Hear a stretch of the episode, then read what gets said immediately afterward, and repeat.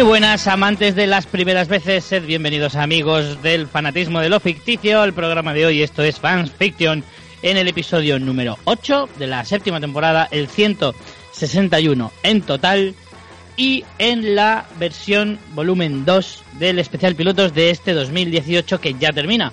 Este es el último episodio de, de este año eh, de Fans Fiction y para ello pues me he vuelto a juntar con gente que, en fin, es difícil de describir, pero aún así yo siempre lo voy a intentar. Ella es María Santonja, una agente del FBI que no conoce a Murphy Brown.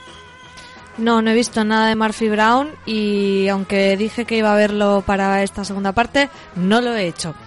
Mentiste, cual bellaca. Totalmente. Muy bien, y como ha cumplido bastante bien, hemos decidido renovarle por una segunda temporada, o por un segundo episodio, mejor dicho, tenemos de nuevo a PJ Cleaner, un hombre al que nos encantaría ver con el bigote de Magnum. Muy buenas. Pues sí, estoy muy contento hoy porque estoy renovado. Que Sí, no siempre sí. se renueva, no siempre se renueva, oye. Ni muchísimo menos, ni muchísimo menos. Hoy las series de las que hablaremos eh, descubrirán pronto si la sensación que es que te renueven o que te manden a tomar por. Yo soy Richie Fintano, un abuelo cool que no cree en Dios ni siquiera en el Facebook.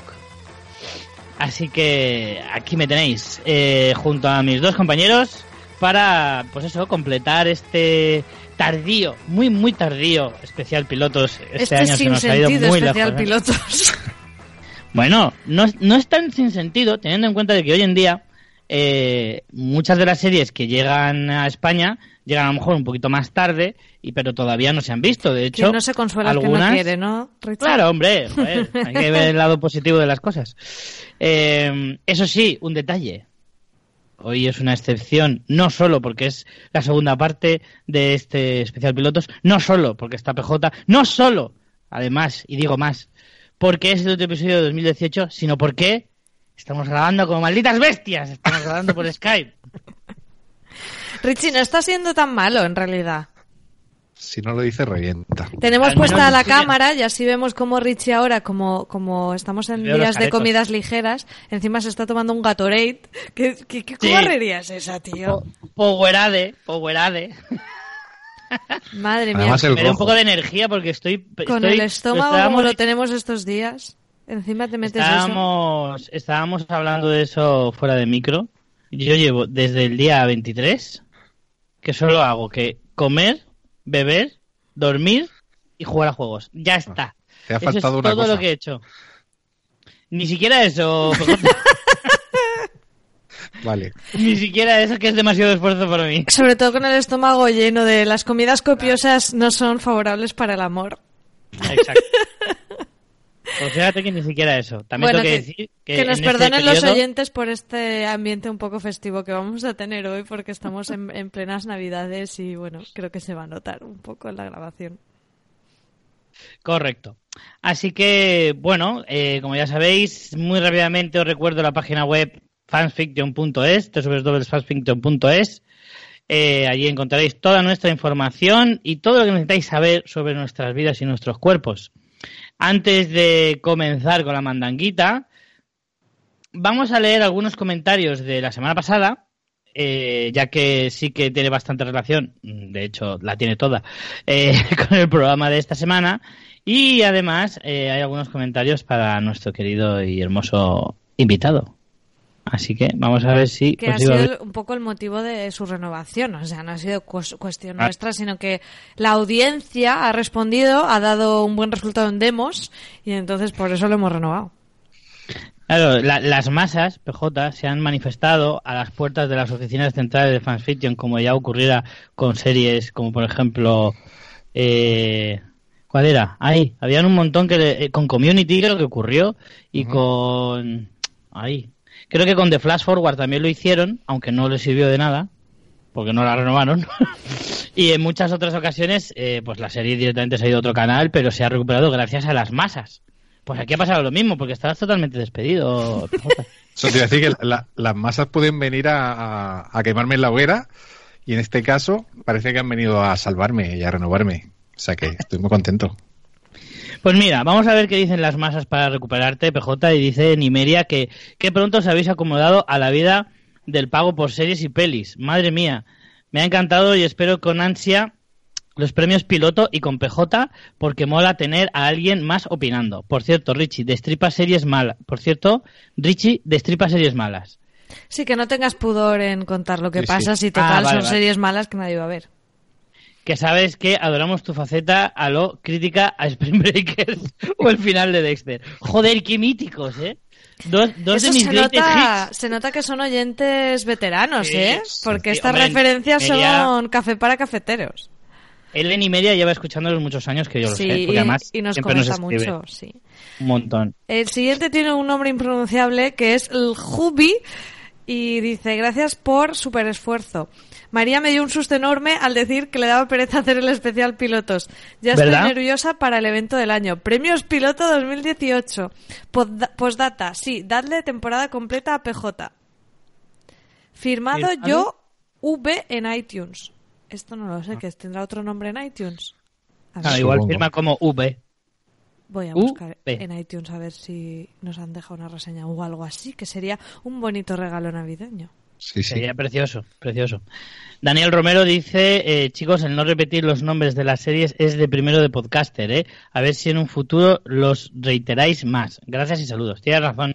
A veces como damos demasiado por sentado, porque lo tenemos nosotros escrito delante de la cara, y se nos va un poco la olla, Daniel bueno, pero también para eso las notas del programa, que también es de primero de podcaster, poner las notas del programa y eso sí lo hemos aprobado. Sí. También, eso es primero de escuchante de podcast. en todo caso. ¿Quieres Ah, leer pues alguno, fíjate PJ? que eh, yo V fue el último en dejarnos una reseña el 7 de noviembre, Richie. Ole, pues lela, lela. Dice, María y Richie comentan de manera desenfadada y divertida cualquier tema de televisión y series. Los capítulos de pilotos son geniales y los de temas concretos aún más. Toma. Qué bonito, qué bonito. Muchas gracias, V. Eh, PJ, ¿quieres leer alguno? Sí, voy a leer uno de aquí de un amigo que le pagué para que escribiese. Que, que dice, siempre os oigo y nunca comento, pero hoy pido la renovación de PJ para el próximo. Eh, un dinero ¿eh? bien Que- invertido. Un dinero bien invertido, PJ. Sí, sí. Era Sito quien, Ay, perdón, quien habías Sito, Sito. pagado. A quien le- no quería decir el nombre. Ana dice, confieso aquí que yo también estoy enganchada a All Americans. No, No estoy solo. Bien, bien. Bueno, ya son dos los que de, de audiencia. O de América. Conchita García Torres dice, muy buen programa, solo decir que CW no tendrá mucho trasfondo sus series, pero sí tienen una serie con un mensaje político muy claro, y esa es Supergirl. Eh, hago una pausa por si a lo mejor hay que asumir esto como algo... Sí, sí, sí, no tiene toda la razón. Tiene Sí, toda la ¿no? razón. No lo sé, no lo sé, porque yo no la he visto, pero... Supergirl reivindica muchísimas cosas. Pero puede ser, me lo creo, me lo creo. Pero vaya, que haya que recurrir a Entre una- ellas el alcoholismo, Sí, según como Rafa Supergirl. Gambín, que dice que no paran de beber y que No paran de beber fatal. vino, más que en escándalo. Sí, sí, beben Madre mucho. mía, eso es mucho decir, ¿eh? Y luego me... Ah, hay un mensaje para mí de Conchita que dice, Richie, ¿cómo que es difícil descargar? Soy una manta y siempre encuentro lo que busco. Es una manta. Qué guay. Es como... yo me la estoy imaginando como la alfombra de Aladín. Richie, ¿no has oído nunca la expresión ser un manta? Sí, joder, ya, claro que Además, sí. seguro que a ti te lo han dicho. Ana decía, Pues- gracias por tu esfuerzo, María. Bien. Eh, se- venga, ya que nos quedan dos nada más, lo leemos todos. El señor McGuffin dice CW y HBO pertenecen a Warner. Gran programa y qué alegría escuchar el, al maestro PJ. Si yo sabía que eh, HBO y, C- y CW tenían algún tipo de relación, porque, porque sí que había leído algo por el estilo en cuanto a que en HBO estén siempre todas las series de CW eh, ya como por convenio. Entonces sí, yo sí que había leído algo parecido. Aún así, muchas gracias por el comentario, señor McGuffin. Y el último de Ángela Cuello, que nos dice, estos podcasts de pilotos siempre los espero con ansias. Es que no podías defraudar a la gente, María. Claro, hombre. María. Yo no, no Que- sé, al final ha valido la pena si me lo paso bien. Lo que pasa es que... Pero bueno, sabéis que Fanfiction ya cada vez es más freestyle, entonces podemos hacer programa pilotos en marzo y ya está, pues no pasa nada, con la calma. no pasa nada, no pasa nada. Bueno, pues señores, yo creo que casi que podríamos ir tirando, ¿no? ¿Qué os parece? Venga, abre vale. el melón de qué, se, de qué cadenas vamos a hablar en esta ocasión. Pues hoy toca, pues como ya hablamos eh, la semana pasada de CW, NBC y ABC, pues nos queda la CBS y la Fox. Así que vamos a empezar por esta última, la Fox, que ha estrenado eh, tres comedias y eh, la primera de ellas yo no la he visto, que es Rel. Así que tenéis que comentarla vosotros. Estrenó el 9 de septiembre y lo único que puedo decir así es que sale el negro que salía en Get Down, no, en Get Out, perdón, en Get Out, el, el que hacía de amigo cómico, precisamente, el, gafo- el gafitas. Y bueno, no sé, ¿qué os ha parecido a vosotros? Que vosotros sí lo habéis visto. Yo no la he visto. Solo he ¿No la visto María. Ah, genial. Pues menos mal. Richie, María es que ha salvado. hay un cuadro aquí para ver quién la ha visto y quién no. Richie, sí, es te que no lo, había, recuerdo. vi- no lo había abierto, no lo había abierto. Lo voy a pasa nada, hombre. Pues a ver, esta serie a mí me da pena porque me gustaría que me gustara, pero no. Es la serie buena intencionada del año. Espérate, a ver si es la que yo... Es que no estoy segura si es esta, yo creo que sí. ¿O no? ¿Qué rabia, qué rabia da eso lo que acabas de explicar? Porque Ay, eso no, es un espérate. caso- Eh, Iba a hablar de I Feel Bad. Iba a hablar de I Feel Bad que ya hablé el otro día. Espérate que de Rel ni me acuerdo. Es Ay, ay, ay, ay, sí, ay, ay, ay, ay, ay, ay, ay. Ahora, hemos, ahora tenemos que rehacer los premios piloto porque esto hay que meterlo en alguna cosa, ¿eh? Alguna nominación. Esto es un esperpento horroroso y malísimo para morirse. Eh, sí, ya me he acordado. Rel es eh, este tipo que es un... eh, pues es un señor al que su mujer le ha dejado por un barbero. Y entonces, la mitad del piloto son chistes sobre gente diciendo, ah, te dejo por tu barbero. 20.000 chistes de eso que es como, no me ha hecho gracia a la primera, mucho menos a la undécima vez que la gente le hace bullying de que le ha dejado por el barbero. Y básicamente es eso, él que va ahí a misa y su padre es como mm, da vergüenza eh, que te ha dejado por el barbero, el cura al final el, el sermón del día mm, lo acaba hablando de qué desgraciado es este que le han dejado por el barbero y todo así. Es un poco mm, terrible. El actor es, el, como decía Sir Richie, que es creador de la serie, es el cómico que se llama Lil Rel O- Owery, eh, siguiendo esta larga trayectoria de series con cómicos como protagonistas, en lo que casi todas son malísimas. Recordemos Mulani, por ejemplo. Por Y bueno, sí que es un poco como muy heredero de Eddie Murphy eh, en las pelis aquellas, ¿no? Porque el, el propio Rel hace varios personajes. Por ejemplo, el cura que digo este que hace el sermón, pues es el propio Rel eh, caracterizado. Entonces, bueno, tiene ese punto, pero es como una cosa muy antigua. Y los chistes es que a mí no me hicieron ninguna gracia. Entonces, eh, horror cósmico, básicamente. es muy es muy serie de negros, es decir, es muy enfocada a negros y solo salen negros. Los únicos Bueno. blancos son extras. Sí, es, es muy serie de negros, aunque el padre de este es, es un negro que, porque si me dicen que es negro, porque o es albino o yo, yo estoy más morena y negra que ese hombre, así que ahí me pierdo el tema racial, pero sí, es, serie de, negros. Es una cosa que creo que ya comentamos en el primer, en la primera parte de este episodio, que, de este especial piloto, es que tenemos una gran variedad étnica este año en, en las series de Network y bueno, este es un caso más.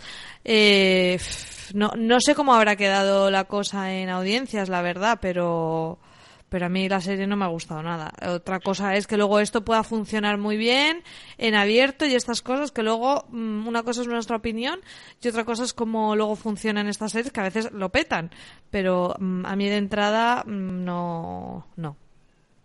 Partiendo del hecho de que el nombre dificulta el pirateo, porque si tú buscas Rel en internet Sí. te salen, joder, yo, yo en la plataforma que utilizo para ver lo que no pago, que algunas veces hay cosas que no llegan, ponía Rel y se volvía loco el buscador. Salían mil cosas.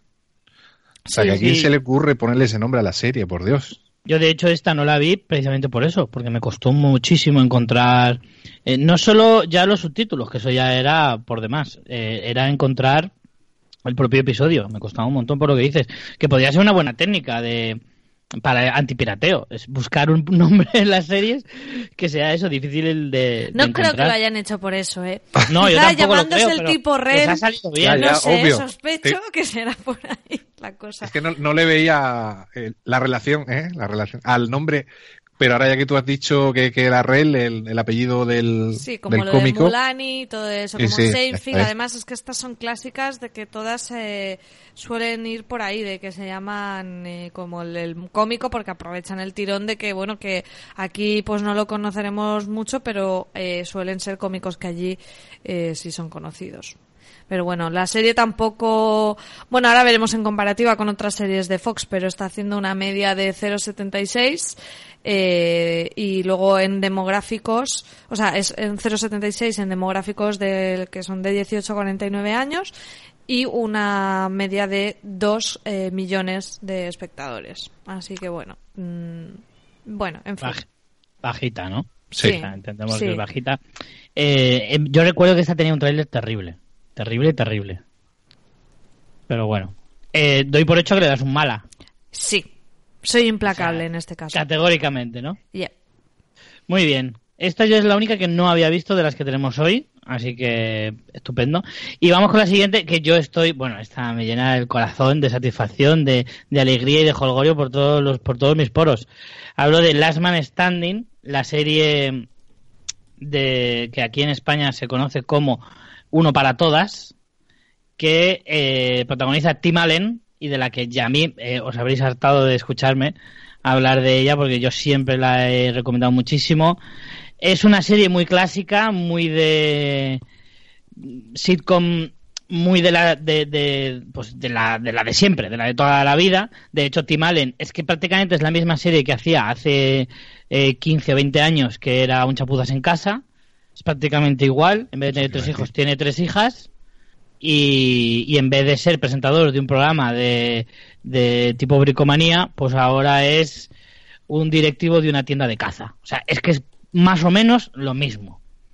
Y esta serie comenzó en 2011 en la ABC, fue cancelada y eh, la recuperó la Fox eh, este año para hacer su, de momento, séptima temporada. No sé si es definitiva, si solo es eh, una temporada nada más o si se te- tendrá renovación. De momento no, no lo sabemos. Eh, es curioso porque la propia serie hace muchos chistes. eh, nada más empezar en este mm, piloto, entre comillas, porque no es un piloto, porque no, es la séptima temporada, pero claro, como cambia de cadena y demás, lo consideramos un piloto. Y lo que hace es que todo el primer episodio, no todo, pero casi todo, se centra en hacer bromas sobre que la serie fue cancelada y que la han hecho otra vez. Son, son como chistes así, como intentan ser sutiles, pero no lo son, en absoluto, hasta el punto de que han cambiado a una de las actrices, ¿vale? Una de las, de, la- de las hijas, la han cambiado y hacen chistes sobre eso también. De hecho, eh, ella se va a casar con un chico que es bastante tonto y entonces el chico está diciendo todo el rato que te veo muy cambiada y no sé exactamente lo que es. ¿Vale? Y se tira todo el episodio diciendo, y al final del episodio de repente dice, coño, eres rubia y más alta. Pero todo eso es gracioso o simplemente gracioso. metemos cosas meta por meter cosas meta. No, no, no, es gracioso porque al final, a ver, el, el sentido del humor de Tim Allen es bastante eh, peculiar. De hecho, a mí me hace gracia, pero en realidad es bastante republicano. Que yo ya he perdido, ha- hay una cosa con esta serie y es que llega un punto en el que no sé si es sátira o no. O sea, no, no sé si se están metiendo, se meten muchísimo con los demócratas. De hecho, hay un chico canadiense en la serie y se meten muchísimo con él por ser canadiense, en primer, en primer lugar. Luego, en segundo lugar, porque es eh, vegetariano, de izquierdas, es totalmente antiderechas, pero exagerado, es muy extrema izquierda, casi sin apuras. Y claro, el personaje de Tim Allen es muy de derechas, o muy republicano, por así decirlo, porque claro, en Estados Unidos lo de la izquierda y la derecha también se confunde bastante. Mm. Entonces, digamos que, que juegan mucho con eso, hablan mucho de política, pero llega un punto en el que yo me pierdo eh, si de verdad están haciendo broma o de verdad eh, es- son republicanos. Yo me inclino a pensar que son más republicanos. Sí, yo creo que Tim Allen siempre ha representado en su humor, en sus películas y en sus series, el, el típico, la típica familia americana defendiendo los valores americanos y tal. Y en ese aspecto sí que yo creo que lo continúa aquí. Hay que ser fan de Tim Allen para que te guste esta serie. Eso, hay que sí es decirlo. verdad. Eso sí es verdad. Yo, Por eso yo ni la he visto. claro, Yo, yo, yo vi en su día la de Chapuzas en casa y he visto la, creo que bastantes películas de él, estas de Santa Claus y todas estas tonterías que ha hecho por ahí. Porque a mí lo me... ¿eh? Casi todas peliculones. A ver, él siempre hace el mismo papel. Él siempre hace lo mismo, como ha dicho Richie antes. Claro. A mí me hace gracia el hombre. Yo esta serie en su día empecé a verla, no, no sé por qué no, no la continué, yo no soy tampoco muy de sitcom, pero he de reconocer que el piloto me ha hecho mucha gracia, porque me ha hecho mucha gracia eso de decir, coño, estoy buscando mi serie favorita y me dicen que la han cancelado, y dice, dice él, dice, prueba en otro canal, y dice, ¿cómo va a estar en otro canal? Y cambia y está, ah, pues sí, la están dando en otro canal. riéndose, riéndose de lo que a ellos les ha pasado, ¿no? Y yo creo que eso está muy bien, muy bien llevado en la serie. Yo no conocía, no recordaba casi ningún personaje, pero hay caras conocidas también ahí como la novia del canadiense, o la mujer en este caso, porque están casados ya creo, que salía en la, última temporada de Orange is the New Black, una de las Amanda hijas... Fuller. Amanda Fuller se llama, sí. Una de las, de las hijas, eh, la que no han cambiado, la otra que no han cambiado, la, más pequeña creo que es. La pequeña es la más divertida. Esa salía en Justify, también salió en, algunas temporadas de Justify. Me ha sorprendido ver caras mm, conocidas así de series de cierto nivel en una sitcom. Y me ha resultado entretenido, la verdad que es uno de los que, que me he reído. No te lo voy a negar, Richie, me he reído. Yo de Tim lo mejor es eh, Toy Story con Buzz, que hace Buzz Lightyear y ya está. y dejar de contar. Yo reconozco que es que soy muy fan de Tim Allen. Yo es que de niño me enganché muchísimo a, las a la serie esta de Chapuzas en casa. Yo también he visto varias películas de Tim Allen. Es verdad que Tim Allen hace de Tim Allen de toda la vida, o sea, siempre ha sido así. Y para mí es que es un tipo que de verdad me hace gracia y me recuerda, no sé, le veo como si fuera un tío mío. Me, me, me, recuerda mucho al estilo de, de ser un poco de, de, mi familia, debe ser, o algo así. Y, y, sus bromas republicanas, aunque sean muy. Eh, tienen un aire muy rancio, porque es muy, muy, muy republicano, en el fondo son graciosas. Entonces, me. No sé. A mí es que me, me engancha muchísimo esta serie, siempre me ha gustado. en España ha sido un poquito maltratada, porque siempre la, la he metido Fox España.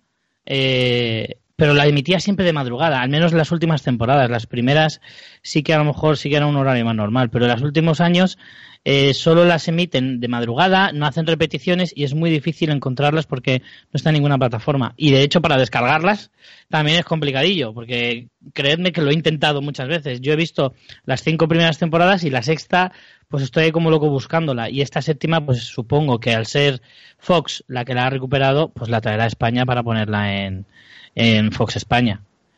Así que yo esta lo siento, pero le pongo un buena de, de cabeza. De cabeza. Y porque no hay muy buena, María. Yo, como no la he visto, no puedo decir nada, pero bueno, sí que te puedo decir que está haciendo una, unas audiencias bastante buenas. Está haciendo una media de 1,27 en eh, la demo y 6,24 millones de espectadores en los totales. De hecho, ha subido un 11% en demos, aunque ha bajado un 3% en espectadores totales. Comparado esto con la temporada, o sea, esta nueva, mmm, no sé, es que esto que es revival, ¿no? Este revival eh, ha, mejorado un poquito en demo y ha bajado, bueno, ha mejorado bastante, un 11% en demo y ha bajado un 3% en, en espectadores totales comparado con la temporada 6, que fue la última que se emitió en el canal original ABC. Mm, bueno, es que estaría bueno que la recuperan para luego hacer menos números.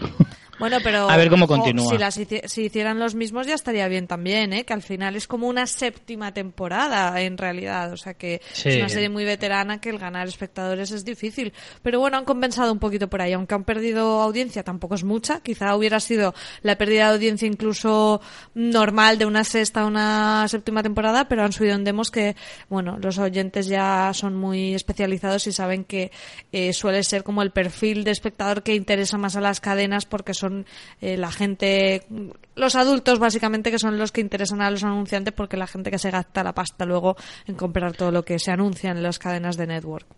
Sí, los que consumen, efectivamente. Exacto. Eh, también te voy a decir otra cosa, ¿eh? Para una comedia, una séptima temporada ya es mm, reseñable. ¿eh? por eso, por eso digo que los resultados de audiencia me parecen muy buenos. 6,24 millones de espectadores mm, no está nada mal. No, no, desde luego que no. Vamos con la siguiente que seguro va a llegar a esa cifra y a lo mejor hasta la supera porque es para mí una de las comedias revelaciones Madre de este mía. año. Bueno, vamos, a, mí vamos a dejarle que se explaye. Qué pesadito. Me ha encantado. Me lo he gozado, me he reído un montón. Estoy hablando de The Cool Kids, la serie de los ancianitos que creada por Charlie Day. Charlie Day, por si no sabéis quién es, es eh, salía en em, Colgados en Filadelfia. Eh, o It's Always Sunny in Philadelphia, creo que se llamaba en inglés. Eh, una serie brutalísima que también me, me he hartado de recomendar en, en fans en muchas ocasiones. Pues Charlie Day se, se desquita un poquito de, de aquella serie para hacer esta nueva. Tiene un pequeño cameo en el primer episodio. Esta serie la va a traer Fox Life aquí a España. De hecho, se estrenó el 26 de diciembre. O sea, ya está estrenada aquí en España. Y bueno, en Estados Unidos se estrenó el 28 de septiembre. ¿Y de qué va? Pues va de un geriátrico. Va de una residencia de ancianos con tres ancianos, eh, pues, que son la puta risa. Es que a mí me encantan. O sea, me pareció súper graciosa. No voy a decir que sea original, porque no lo es, pero sí que me pareció fresca, teniendo en cuenta que está hecha con ancianos. Tú Eh, solo no te sé, vas me metiendo en mucho. unos berenjenales. No sé, me hace mucha gracia. Son todo, pues evidentemente, son todos chistes de viejos, de joder, tengo Alzheimer, uy, no me aguanta la vejiga, uno que no para de contar batallitas de cuando era un fucker de joven, y en fin. Eh, uno que es muy gay, que es, es mi favorito, ¿vale? Porque es prácticamente como un llavero, porque es muy pequeñito, muy bajito, muy gay, con una voz de pito genial y es que de verdad, es, es como, ¿sabéis esos muñecos de niños que cuando los aprietas hacen... me recuerda a eso y, y me parece súper genial, me parece graciosísimo. Hay un momento eh, de- del piloto que es para introducir a, a un cuarto personaje que es una mujer que también está allí en esa residencia porque se les acaba de morir eh, el cuarto miembro de su grupo eh, y, y entonces ella como que al principio les hace un poco la puñeta y está uno de ellos tres, que es el más cascarrabias, que no quiere que se integre en el grupo. Y entonces uno de los chistes que, me- que fue brutal es mandar al gay a seducirla. Y claro, el gay empieza a Nunca decir... se ha visto eso, ¿eh? Nunca, nunca, nunca. Eso Y, es súper novedoso. claro, pero un gay anciano, un gay anciano no se ve tanto todos los días. Y, y llavero. anciano, y llavero.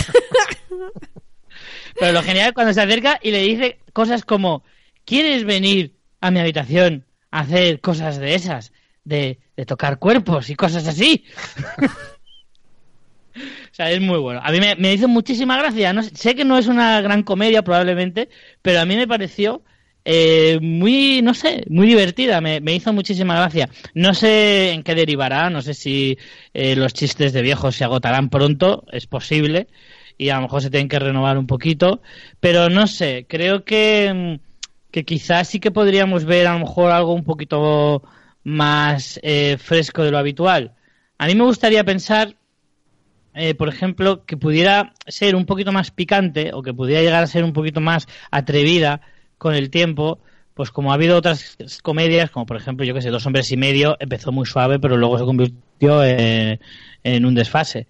Y, y hacías chistes a veces muy salidos de tono, pero eh, en cualquier caso, no sé, a mí me gustaría que de alguna, alguna vez encontrar comedias que se atrevieran a ser un poquito más incorrectas o un poquito más atrevidas en ese sentido. Y yo creo que esta podría ser, aunque No, no, creo que lo, no lo- que lo haga, pero podría serlo. si Está esa serie de gente mayor, pero se llama El Método Kominsky y está en Netflix. Esa es la serie buena sobre temas de la Ahí, tercera ahí. edad que hay que ver.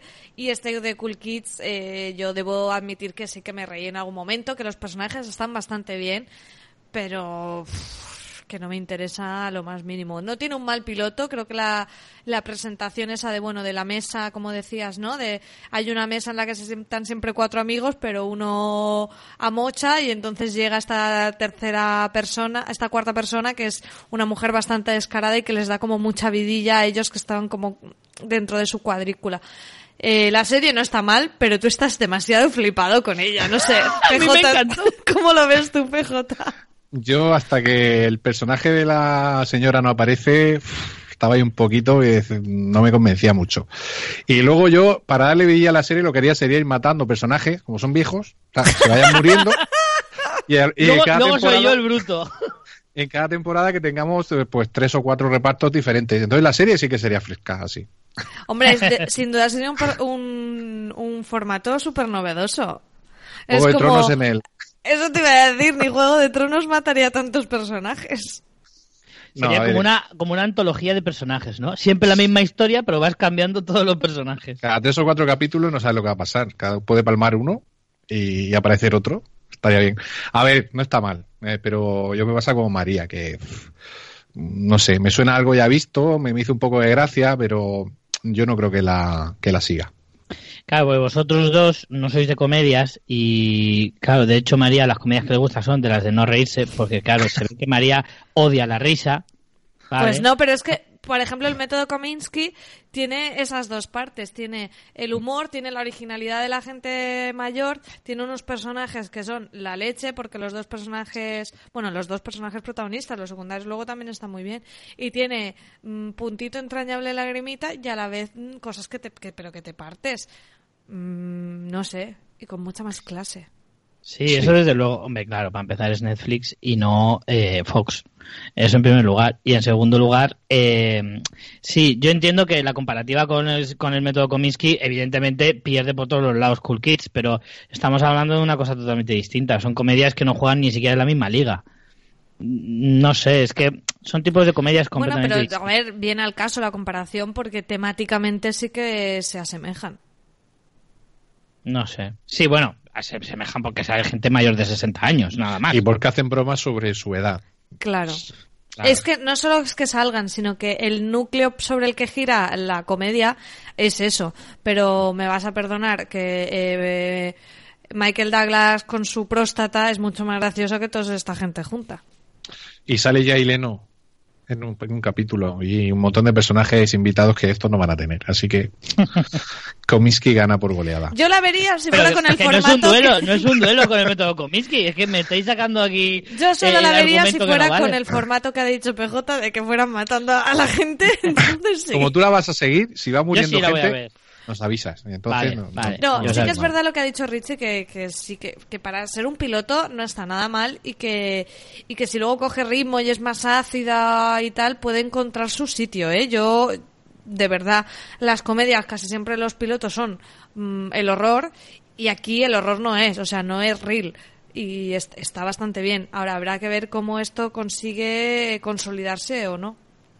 Yo es que le tengo fe porque Charlie Day es un tipo más bien ácido. O sea, creo que a lo mejor sí podrían tirar por ahí, porque además, de hecho, es que creo que es la única manera de que sobreviva la serie, porque ya te digo, o sea, los chistes de viejos de eh, tengo problemas de elección, me cago encima o tengo Alzheimer, es que eso, después de 5, 6, 10 episodios, ya se te agotan. Entonces tienes que ir un poquito más allá. Pero Entonces, depende desde pero- dónde lo hagas, porque por ejemplo en el método Kominsky, que lo hace desde el drama de cómo esa persona lo ¿Sabes vive, con el método Kominsky? pues que me ha gustado muchísimo y así de paso hablo de ella.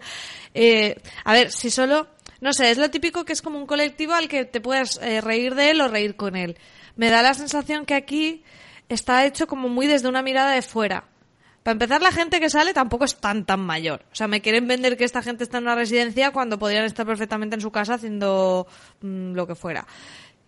Y luego, que me parece que es como desde una mirada de alguien de fuera dice voy a hacer una serie de gente mayor, mientras que en la otra eh, me parece más, pues eso, como más un drama de personajes de realmente ponerse en la piel de esa gente, ¿sabes? El reírse con o el reírse de. Y me parece que aquí es un poquito más reírse de que reírse con. Yo creo que es un poco también un intento del sin, o sea, de, de resucitar un poco el esquema de las chicas de oro, ¿sabes? Son, son gente mayor que hacen sus bromas de gente mayor, o pasa que ellas no estaban en una residencia, pero es lo que dice María, te presentan unos personajes que, que, que ya te das cuenta que no tienen la edad que se supone que tienen que tener. Y pasa como las chicas de oro, que todo el mundo pensábamos que tenían 70 años cuando hacían la serie y 70 años los han cumplido 20 años después, o no sé. No como en el método Kominsky, que Michael Que es- Douglas tiene 74, creo, Sí, y y- Alan y Alan Arkin Arkin- 84. Ahí, ahí, eso te iba a decir, ahí Que sí. ole sí. de los cracks. Hombre, hay A un ver. riesgo, cuando haces una serie de viejos hay un riesgo, y es que sabes que muchas temporadas no vas a hacer. Sí, bueno, el padre de Ray Donovan ahí sigue, ¿eh? Tiene 80 y algún año. El, Sí, el- bueno, siempre, siempre te puede salir un Kirk Douglas padre Angelina Jolie, quería decir. Y, te el- jode la media, pero vamos. Sí, John Boyd. John Boyd. Que yo Sí, pensaba, dice, este hombre en la primera temporada se lo cargarán, pues tenía 70 y tantos y tendrá 80 y pico y ahí sigue. Sí, sí, sí. Pero bueno, que Bueno. si los van matando, compramos.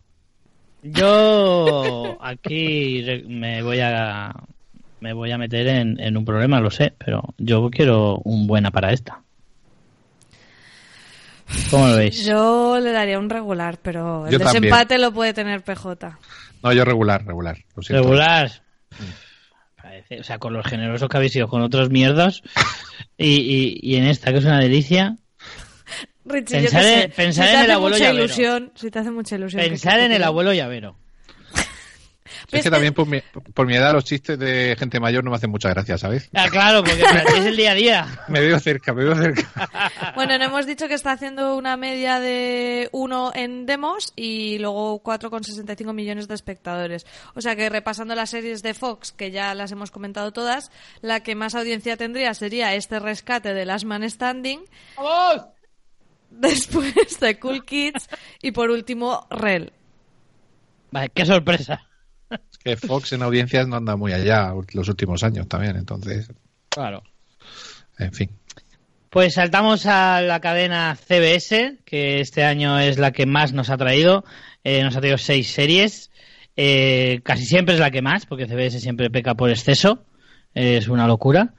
Y bueno, voy a empezar por uno de, de las series que a lo mejor más nos ha llamado la atención por el nombre, que es Magnum, que es otra de esas series que recupera eh, algunos de los éxitos de décadas pasadas y que son estas series así modernillas que, que recuperan tipo pues Arma Letal, eh, MacGyver, etcétera. Pues este año le toca a Magnum, que nos hace una versión un poco rara porque no se, no tiene nada que ver con, con el Magnum de Tom Selleck. Eh, por no llevar no lleva ni el bigote. Eso me debería agrada. llevar. Eso es lo que a mí me parece más impresentable. Eh, además han cogido así a un chico, a Jay, Jay Hernández se llama, si no me equivoco, lo digo de Sí. memoria. Sí, sí. Jay Hernández, así que, que, pues es lógicamente un actor así más eh, bien latino. Y, y bueno, que eso no me parece mal, pero que al final hace que te alejes demasiado del original. Y entonces a mí siempre se me queda esa sensación de decir, si te alejas tanto, no, no veo las referencias, no veo que te quieras hacer una serie remake, sino que simplemente quieres aprovechar el nombre porque da más publicidad, punto, y se acabó. Y entonces a mí eso pues como que no me acaba de convencer del todo. Sin embargo, tú PJ, que creo que sí que me comentaste que sí que veías bastantes referencias a la original, que tú supongo que la verías siendo ya un chaval grandote. Pues no, cabrón. yo Magnum en su día la vi, yo era pequeñito, pequeñito, pequeñito. no, mira, sí, por ejemplo, los títulos de crédito eh, son la- tanto la, intro como la manera de presentarte eh, los planos que se ven de la isla, del coche, de ellos, está- son calcados, por lo menos en el piloto, a la original. Eso no sé si ha sido un homenaje que han hecho en el piloto o lo mantendrán durante toda la temporada. Tenemos que el helicóptero es el mismo. O sea que cuidado, que están volando un helicóptero que tiene 40 años. Cuidadito. Y luego el coche, eh, durante el piloto se cambia de vehículo, pero llega a utilizar Sí. el coche clásico también, Eso- el esa Ferrari sí- rojo. Esa sí que la pillé. Yo, yo Magnum no la he visto, pero Mm. sí que de muchas veces de ver, sabiendo que es una de las series históricas, algo de iconografía sí que conoces. Y yo el coche sí que fue la única que dije, vale, esta sí que está claramente, es una referencia al original. Y luego hay dos personajes que son el amiguete así rubito y el piloto del helicóptero, este, el, el- el chico negro, que existen en la original con el mismo nombre y físicamente bastante parecido. Nos falta algún otro personaje que, por ejemplo, aquí entra una chica, que en la primera, o sea, en la original no había ninguna chica así, que yo creo que hace el papel de que hacía un señor inglés en la, en la primera, o sea, en la serie original. Y Aquí luego la chica es inglesa, ¿eh? A lo mejor Pues hace es- mismo personaje. será por eso. Y luego ya, pues, eh, me parece que ya el que, porque sí que lleva las típicas camisas hawaianas, eh, también el personaje como llevaba el protagonista Tom Selleck en, en la serie original de Magnum, pero yo creo que sí que hoy en día el bigote no está de moda, de acuerdo, pero un pequeño bigotillo, aunque se lo hubiese afeitado al final del piloto diciendo voy a cambiar o a pasar página o algo, ¿sabes? Mira, eso hubiera Por- sido una buena referencia, ¿no? Claro, porque es que sale con la perillita y tal, que, que es lo que se lleva ahora, pero. Y así ni siquiera perilla, porque es un, un barba de tres días, ¿no? Lo que, Sí. lo que lleva de perilla. Y no sé, eso me hace, yo creo que el bigote de Magnum era algo icónico. Y es lo que. Pero bueno, si nos vamos a MacGyver que has nombrado tú antes, MacGyver se parece en el nombre solamente a la serie de Totalmente. Richard Dean Anderson. Entonces, al final entiendo que son series para nuevas generaciones y tal, y que se toman sus licencias. Pero aquí han respetado bastante, bastante eh, muchas cositas de- del original. Eso sí, no vale, el piloto es una mierda. En Eso resumen. Digo, y en cuanto a- al piloto como piloto, ¿qué te ha parecido? A mí me ha parecido del horror. No me No, ha gustado horror. nada, no me ha entretenido, no me ha parecido divertida. La acción de está como demasiado pasada. O sea, Sí. es como que es- está muy de pasada. Hay alguna cosa espectacular, increíble, por otro lado, porque si reí- os reís vosotros de Scorpion y su escena del avión Sí. del, de aquella primera, del primer episodio, pero estos van por el mismo camino, porque aquí hay dos o tres escenas que no se las que nadie. Eh, veo que la ¿Buscabais realismo en esta serie? No, Realmente. no, pero Ma- Magnum, Magnum era un tipo muy de calle, un tipo muy corriente, un investigador que, que, que había acción, pero la serie no se basaba solamente en la acción. Aquí se nota que es CBS, que están en Hawái. Eh, de hecho, hay, una, hay un mini crossover con Hawaii 5.0, porque una de las chicas Mm. que sale es una forense que sale en la serie Hawaii 5.0. Y yo creo que quieren meter ahí a medio camino entre. Y seguramente habrá- harán algún crossover a lo largo de la temporada con Hawaii 5.0, porque el tipo de escenas de acción es muy de, de McGarrett y, y compañía. Es que en Pero realidad no- no, no se distingue una de otra, ¿eh? Sí, ah, bueno, se distingue que aquí el guion es horrible, la historia me interesa cero. Y Hawaii hecho, el- 5-0. No, pero la 5.0 leche. tiene, tiene una pareja de protagonistas que tiene mucha química, tiene mucha fuerza en pantalla. Que son, eh, bueno, los personajes que hacen de Danny y de McGarrett, que, que llevan la serie ellos hacia, adelante. Yo que soy muy fan de Hawaii, la llevo al día, no al 9 episodios de Es uno de mis procedimentales favoritos. Pero bueno, fuera de eso, eh, aquí no me interesa nada lo que me cuentan. De hecho, hay un personaje que sale al principio, que es el actor que salía en The Wire, eh, Dominique Lombardini, creo que se llama, que es un actor así calvo, eh, grandote, que ha salido también en Boardwalk Empire y en un montón de series. Y dije, joder, qué fichaje para esta serie. Pues no, señores, se ve que el caché era muy caro y dura poco. Y no, y no me, no me interesó nada, nada, nada, nada lo que contaba el, el capítulo. Si el piloto ya no me interesa, mal vamos. Tú no la has visto, ¿no, María? Ni ganas. No, no, normal.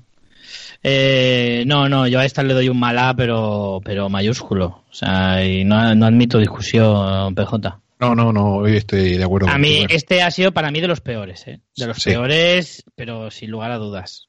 Sí. Me ha decepcionado. No, no me ha decepcionado, no puedo decir que me haya decepcionado porque realmente de esta serie no tenía ninguna expectativa. Me ha dado justo lo que yo pensaba que me iba a dar, que es nada. Yo, sí, pero mira, yo no entiendo, por ejemplo, que cancelasen el año pasado Scorpion, que tenía unos números medio decentes. Y Scorpion, por ejemplo, era una mezcla así entre esto y el equipo A y MacGyver y tal. Y era Bueno, una, pero un poco de Scorpion la cancelaron en la tercera, por lo menos, ¿no? En la No, cuarta. Cuarta, la cuarta joder, pues es que cuarta ya quinta. bastante aguantó aquello. Sí, pero te digo, tú quitas Scorpion y sacas aquí un sucedáneo en Hawái, mm, en cuanto me refiero a que te cuenta algo que es poco creíble. Este hombre se va a ver envuelto en investigaciones que un investigador privado no va a ver en su vida. No sé, mm, y que no tienen tampoco... Le falta, no sé cómo decir, le falta algo para tener un mínimo interés como procedimental, ya te digo, o sea, es que para mí no tiene ninguno, cero. No, no, o sea, realmente es una serie que... A ver, Scorpion no era ninguna maravilla, ni muchísimo menos. Para mí pecaba demasiado de flipado. Y creo que Magnum va a tirar por el mismo camino y a lo mejor incluso peor. Entonces, no, la verdad es que la pinta es bastante, bastante poco apetecible. Vamos con la siguiente, FBI, eh, una serie que desde luego ha pasado mucho tiempo de producción pensando, vamos a ponerle un nombre original y se decidió por este, porque dijo, bueno, pues algo que se distinga un poquito de lo demás, que sepa, que cuando lo veas digas, esta, esta es la serie policíaca que yo voy a ver. Richie, Y perdona, no hemos dicho las audiencias de Magnum. Creo que, crees que hace falta. Oye, pues sí, tiene Sí, sí, un, venga, un 0,86 céntimos y 5,89 millones de espectadores. Que los americanos, de verdad te lo digo. Bueno, ca- cancelaron, es- cancelaron Scorpion con 6 millones, ¿eh? Que CBS tira a punta muy alto. Claro, eso también. Con, con todo lo que tiene, eh, claro, tienes que, tienes que intentar destacar de alguna manera, sí, sí. Bueno, pues como decía, FBI, eh, estrenada el 25 de octubre, aquí en España el 8 de noviembre en TNT. Yo tengo que decir que de esta serie es que perdí totalmente el interés hasta el punto de que me descubrí a mí mismo solo 10, 12, 13 minutos después de que empezara mirando el móvil. O sea, me interesaba absolutamente cero. De hecho, es que ni me acuerdo de- del episodio así básicamente, no sé qué pasa. Porque A es que no me interesó nada. Yo creo que el arranque es muy potente con esa explosión Sí. en el edificio que no te esperas, que me parece muy guay para un piloto. Pero para ser una serie como procedimental, me da la sensación que se quieren poner más serios, ¿no? En, en cuanto a tono de la serie. No, no, no ves eh, tanto los personajes protagonistas que, eh, como hablábamos también del tema de diversidad, tenemos a un hombre eh, que es musulmán, además eso influye luego en, en la trama, y a una mujer. Y luego en la manera en que tratan los temas de tal, de terrorismo. eh, parece que el tono quiere ser como algo más serio, más drama, pero luego acaban pasando las mismas cosas rocambolescas de esto que me podía haber durado mm, en otro tipo de serie de cable para una temporada, aquí es un piloto en el que descubren una trama terrorista, no sé qué, que la financia en una tarde. Además, todo como muy enrevesado, que como dices tú, Richie, cuando, cuando estás mirando el móvil dices, ¿pero este quién era? Esto, o sea, al final ya pierdes el interés porque lo hacen complicado, no porque tenga complejidad el guion, sino porque lo hacen como enrevesado de más, para mí. Aún así, creo que el arranque con la explosión está bastante guay. Sí, el arranque tiene un pase y dices, bueno, a ver si... Yo, claro, yo en ese sentido reconozco que para los policíacos de este estilo soy muy, muy exigente en el sentido de me tienes que dar algo que verdaderamente sea la leche para que a mí me pueda llegar a interesar mínimamente, porque es que es eso, es como decirte, a ver, de entre todos los policíacos que hay, que son muchísimos, ¿por qué tengo que verte a ti? O sea, ¿qué me vas a dar tú que no me den las otras 17 series que hay en antena ahora mismo para ver que son iguales que tú? Entonces, yo en ese sentido soy muy exigente y sí, veo el principio, digo, bueno, vale, si incluso se atreven a, no voy a contar así nada, como me han dicho antes que puedo destripar las malas, pues lo voy a hacer. Eh, al principio del, del episodio ya se cargan a una niña o a un niño pequeño como diciendo, cuidado que nosotros vamos a tratar temas peliagudos, vamos a hablar de casos que verdaderamente eh, atañen a un- a- al equipo del FBI o de los que para que se note cuáles son los casos que lleva el FBI y el resto de casos así un poco más nimios que lleva la policía. Pues mira, ni por esas a lo largo del episodio me has llegado a enganchar. Al contrario, creo que sí, puede que el principio me pueda llamar un poquito la atención y luego va poco a poco disminuyendo eh, el ritmo o, o lo- o- o- la trama. eh, para mí va cuesta abajo. Para, totalmente cuesta abajo. Sí, porque ¿A ti, un- PJ, qué te parece? te iba a decir eso, que es un piloto que, que empieza bien con, con ese con esa escena, porque eso es prácticamente el minuto uno o dos de la explosión del edificio, y dices, tú, hostia, aquí en plan cuántico hay algo algo potente que Sí. te atrape, ¿no? Y luego te aburres. pero- Claro, no pero veas. luego, luego dicen eh, que, que era el el eslogan de la serie, os vamos a enseñar cómo de verdad trabaja el FBI. Coño, pues Eh. como todas las series que hemos visto. Se Claro. van a su oficina, organizan la investigación, el jefe tiene mala leche, la jefa otra que es un poco más guay, y luego pasa que meten tantas cosas. Yo creo que está tan mal montado el piloto a, a- a la hora de, de- de contarte lo que te quieren contar, que es lo que ha dicho María, se te hacen revesado, no te interesa nada la historia. Yo, cuando llevaba 20 minutos, que fíjate, esta serie la vi con mi mujer y con mi hija, que nos gustan mucho los procedimentales así del FBI. Nosotros hemos visto The Blacklist, eh, que está años luz de esto. Hemos visto Hombre, vamos. aquella de la chica tatuada, eh, que no recuerdo el nombre. Blind Blind Spot. Blind Blind Spot, Eh, que empezó también. Luego se diluyó un poco y tal, pero tiene una primera temporada muy buena. Y, y la misma Cuántico, que era mm, caña, caña, caña, que parecía una serie de sonda. Y esto es que no tiene nada de eso. O sea, De empieza- hecho, era, era muy del estilo Sonda, cuántico. Sí, sí. Y, y, y esta, mm, yo ya te digo, en el minuto 20 me quedé solo en el salón viéndola. Y, Te abandonaron, ¿no? Sí, sí. Te dejaron dijeron, solo ante "Eh, el eh, peligro. Esta si quieres la puedes seguir tú solo. Y dije, no, no, tranquilos, que yo tampoco la voy a seguir. O sea que no, que nada, una decepción total. Y mira que soy muy fan de la actriz de Missy Peregrine, que, que tenía una serie policíaca canadiense que se llamaba Rookie Blue que es una serie que, que a mí me gustó mucho en su día, que también salió en Héroes, que, que en fin, una chica que, que a mí siempre me, me, me ha quedado bien, una actriz de estas que te queda simpática, y cuando vi que le, había, le habían dado serie en CBS como protagonista me alegré mucho, pero joder, vaya serie, qué pena. Yo pensaba que era en esta en la que estaba Lauren Cohan, la de The Walking Dead. No, esa es, eh, es Whisky Cavalier. Whisky Cavalier, esa llega ahora en la Ah. mid-season. Mm. Vale, vale, vale. No sé por qué yo, yo pensaba que era en esta. Y claro, Pues cuando vi el episodio, y digo, esta no aparece. O sea, ningún- hemos sido engañados. Todo el episodio No esperando a que saliera, ¿no? Hombre, claro. Pero no, no salía. Vale, vale, pues sí, me, me, me equivoqué con la, con la otra. Al final vamos a tener que hacer otro de pilotos, María, eh, después de la mid-season. No, cada mes hay 20 pilotos. o sea Te lo voy a, te lo voy, te lo voy, para que lo vayas, Para que me vaya Mas- mentalizando, mascando. ¿no? sí. Eh, ¿Qué le damos a esta FBI? Yo le daría mala. Bueno, no sé. Yo le daría mala. O regular. mí mala. No sé. Yo mala, yo mala. No, no lo Pues Está, el PJ está como súper implacable, ¿no? Me Sí, está sí, ¿eh? El otro día estaba en plan Papá Noel regalando cosas, pues claro, No, no. Estaba, estaba con el rollito subido, con A Million Little Things, Claro. ¿eh? venía blandito, y entonces fue regalando, dando premios y tal. Ahora ya han pasado Nochebuena y Navidad, ya da muchos regalos, ya ahora está dando palos, pero vamos. No, hombre, hay de todo. Las otras me gustaron más. Me ha gustado de las, de las Man Standing, pero es que está y Magnum, tío. O sea, es que no. Me podéis decir misa, pero no hay por dónde cogerlas.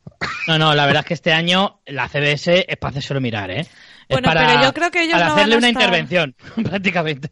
Pues me parece que no van a estar nada disgustados porque está haciendo un 1.07 en demos y 9,30 millones de espectadores.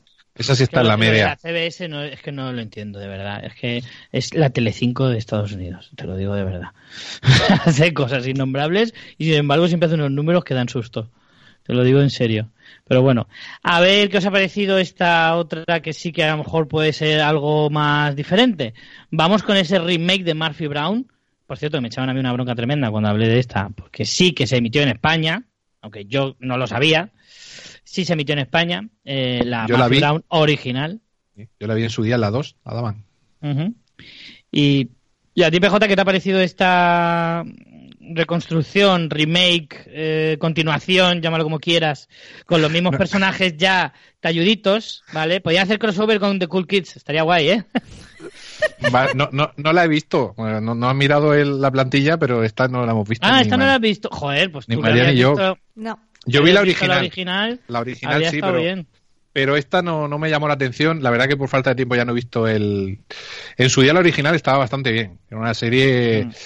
Pero ya te digo, el formato Pero que tenía la cuéntanos un original... poco de qué iba la original. Pues Murphy Brown era un tipo de que entonces en el final de los 80, principios de los 90, que sería la serie, que creo que por ahí estaba, Sí. era mm, en la serie no estamos acostumbrados a ver en, en la dirección o en, en situaciones de poder a una mujer, ¿no? Por lo menos como se está viendo ahora.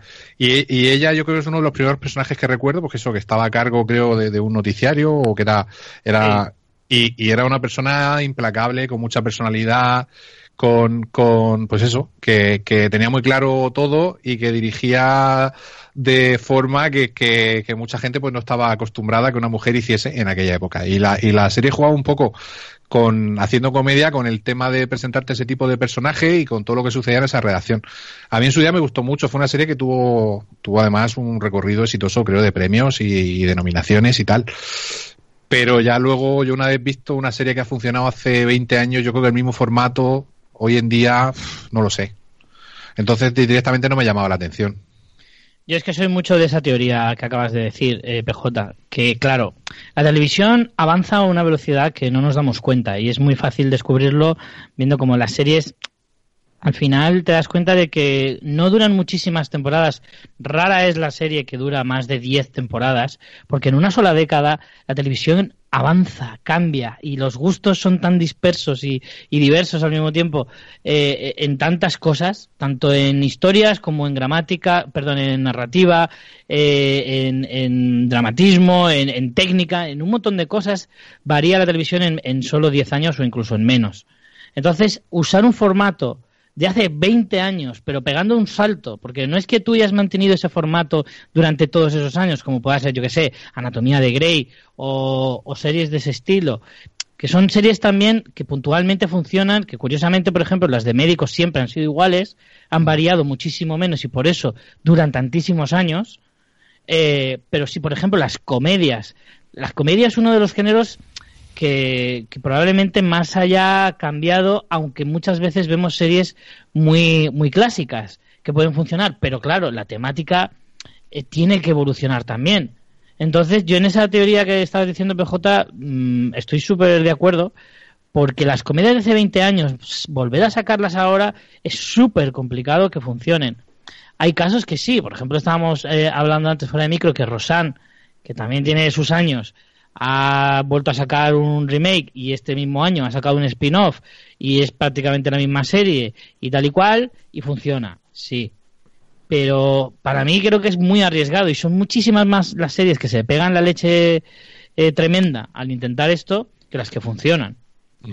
Y en el caso de Murphy Brown, hombre, yo no, no conocía la, como ha quedado bastante claro, no conocía la, la original y por lo que yo pude ver eh, en el momento de los upfronts o cuando empezamos a ver el tema de, de los pilotos y demás, sí que era un poco lo que tú estabas diciendo. Creo que hace una figura de una mujer poderosa, o sea, implacable, que de alguna manera era eh, esa figura de, de, mujer, como podría ser ahora mismo, pues mujeres tipo eh, Oprah o, gente que está en una posición de muchísimo el poder de decisión y que es muy exigente, muy cañera y que si tú no estás a ese nivel, enseguida te vas a quedar atrás. Sí, además era, era una, estoy recordando cosas, era ya, era un personaje muy independiente. Quiero recordar que se queda embarazada eh, sobre, hacia la mitad de la serie, que duró casi 10 temporadas. 10, 10 temporadas exactamente. Sí, y, y ella eh, pues decide seguir adelante sin tener pareja, criar al hijo sola, junto con el trabajo,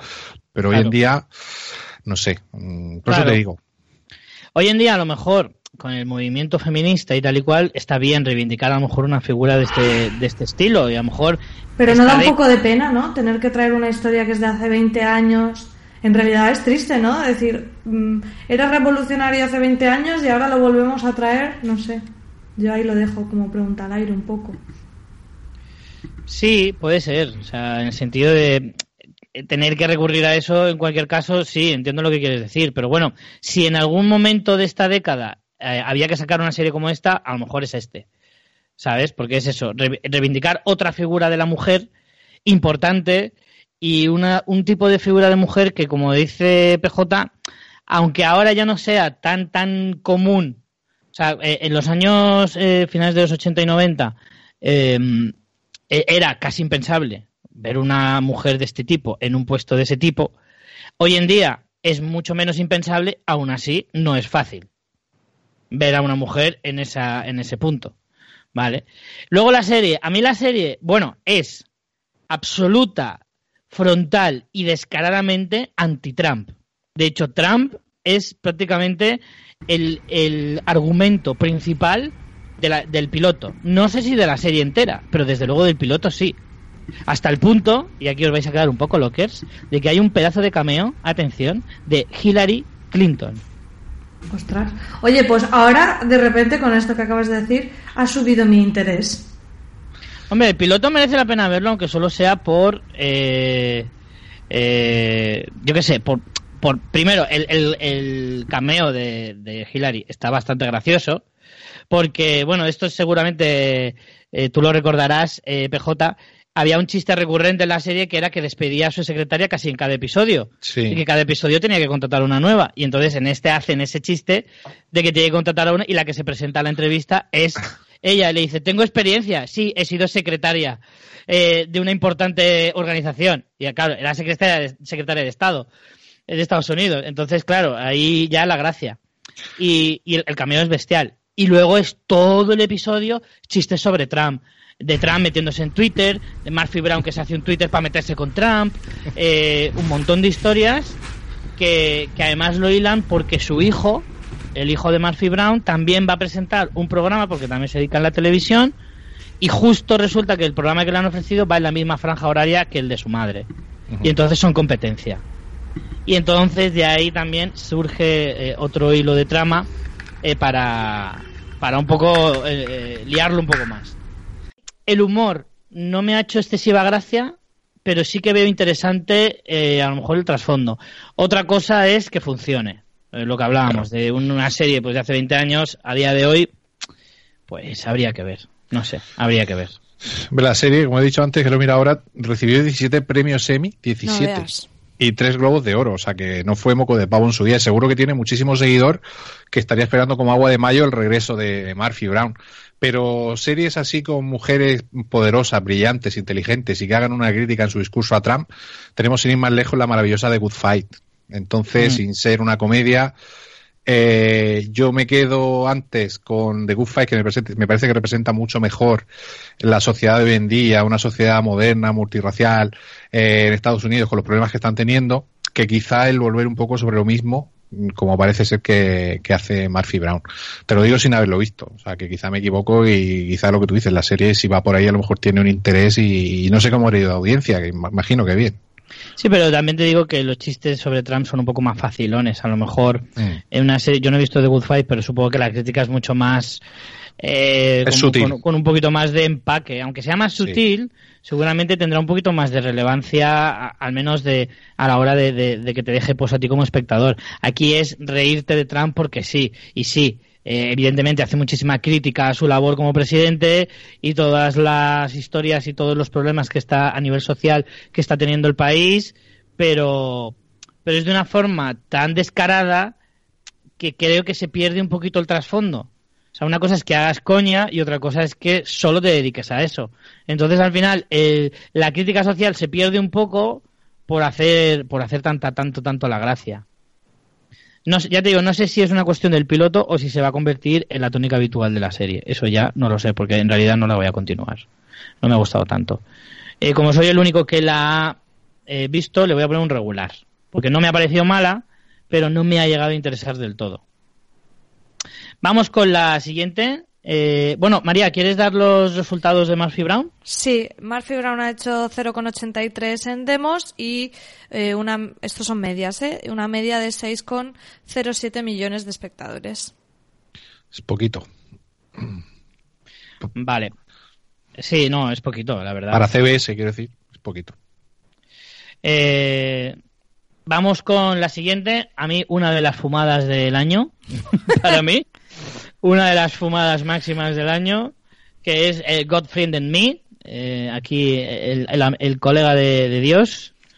Yo sigo con mi teoría y lo dije en el episodio anterior y en gran parte lo decía por algunas de las series de- de- de- del programa de hoy, más concretamente, evidentemente, con este, que es el, el leitmotiv que ha habido en muchas de las series, que es eh, esa conexión con Dios o esa eh, cómo se han centrado demasiado en la figura de Dios en muchas de las series, esta evidentemente pues es a lo mejor la que más llama la Más atención. explícito, ¿no? Claro. Hombre, a mí lo que más me llama la atención es que el protagonista es podcaster y Sí, eso señor. es una de las tramas. Tiene un podcast sobre ateísmo y un- en el piloto eh, una de las líneas argumentales es que está intentando vender, bueno, tener una reunión eh, para entrar en una network de podcasting y eso me encantó. Pero bueno, más allá de que eso son mierdas que nos llaman la atención a nosotros, es, es más allá de la serie, creo que la serie está divertida que el chico es bastante carismático, pero claro, la premisa es un poco loca, ¿no? Entonces, no sé, a mí, sinceramente, pensé que me iba a horrorizar y luego no me pareció que estaba tan mal. Eh, sobre todo porque creo que este tipo de series, que son eso, comedias, pero dándole una vuelta con mucho protagonismo de un personaje único, aunque haya secundarios y tal, me parece que es imprescindible que el, que el el cabeza de cartel sea realmente alguien que, que tenga esa chispa y me parece que aquí eso sucede. Otra cosa ya es que compres el argumento rocambolesco de que eh, a él, el que no cree en Dios, recibe una invitación de amistad de Facebook de Dios que le va sugiriendo amistades y, y bueno, luego tiene como encuentros con esas personas a las que de alguna u otra manera les acaba ayudando. Y bueno, mm, no creo que sea una serie que siguiera, pero tampoco me ha disgustado, sorprendentemente. A mí, como tú dices, pensaba que me iba a horrorizar y solo me espantó. Eh, sí, a mí es que me parece que el, el, el argumento principal es demasiado flojo y es una excusa mala para hacer a un personaje esa reconversión de ateo a creyente, que a mí ya de por sí ya me huele rancio, eso de primeras, de segundas es como dar la excusa para que a este lo conviertan prácticamente en santo, porque claro, se va a dedicar única y exclusivamente a ayudar a las personas de forma tan altruista que van a quitar todas las estatuas de la Madre Teresa para poner a este señor.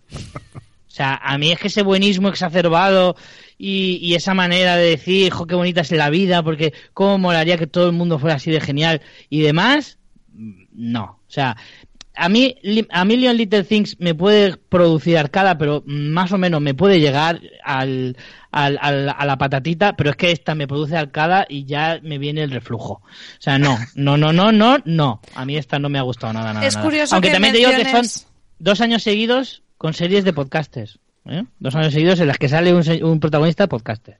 No, hay más, ha habido más, ha Hay, habido hay más. muchas series donde se nombran podcasts y podcasters. ¿eh? Sí, Y pero la digo gente- que dos años seguidos, que hace tres años no había ninguna. No, refiero. no. Ahora muchas veces se dice, oye, pues voy de viaje tal, voy a aprovechar para escuchar el podcast de no sé qué en el coche. Y se utiliza muchísimo en las series. Sí, sí, que salga la palabra podcast, sí, pero que haya podcaster, no tanto. ¿sí? Ya, bueno, sí.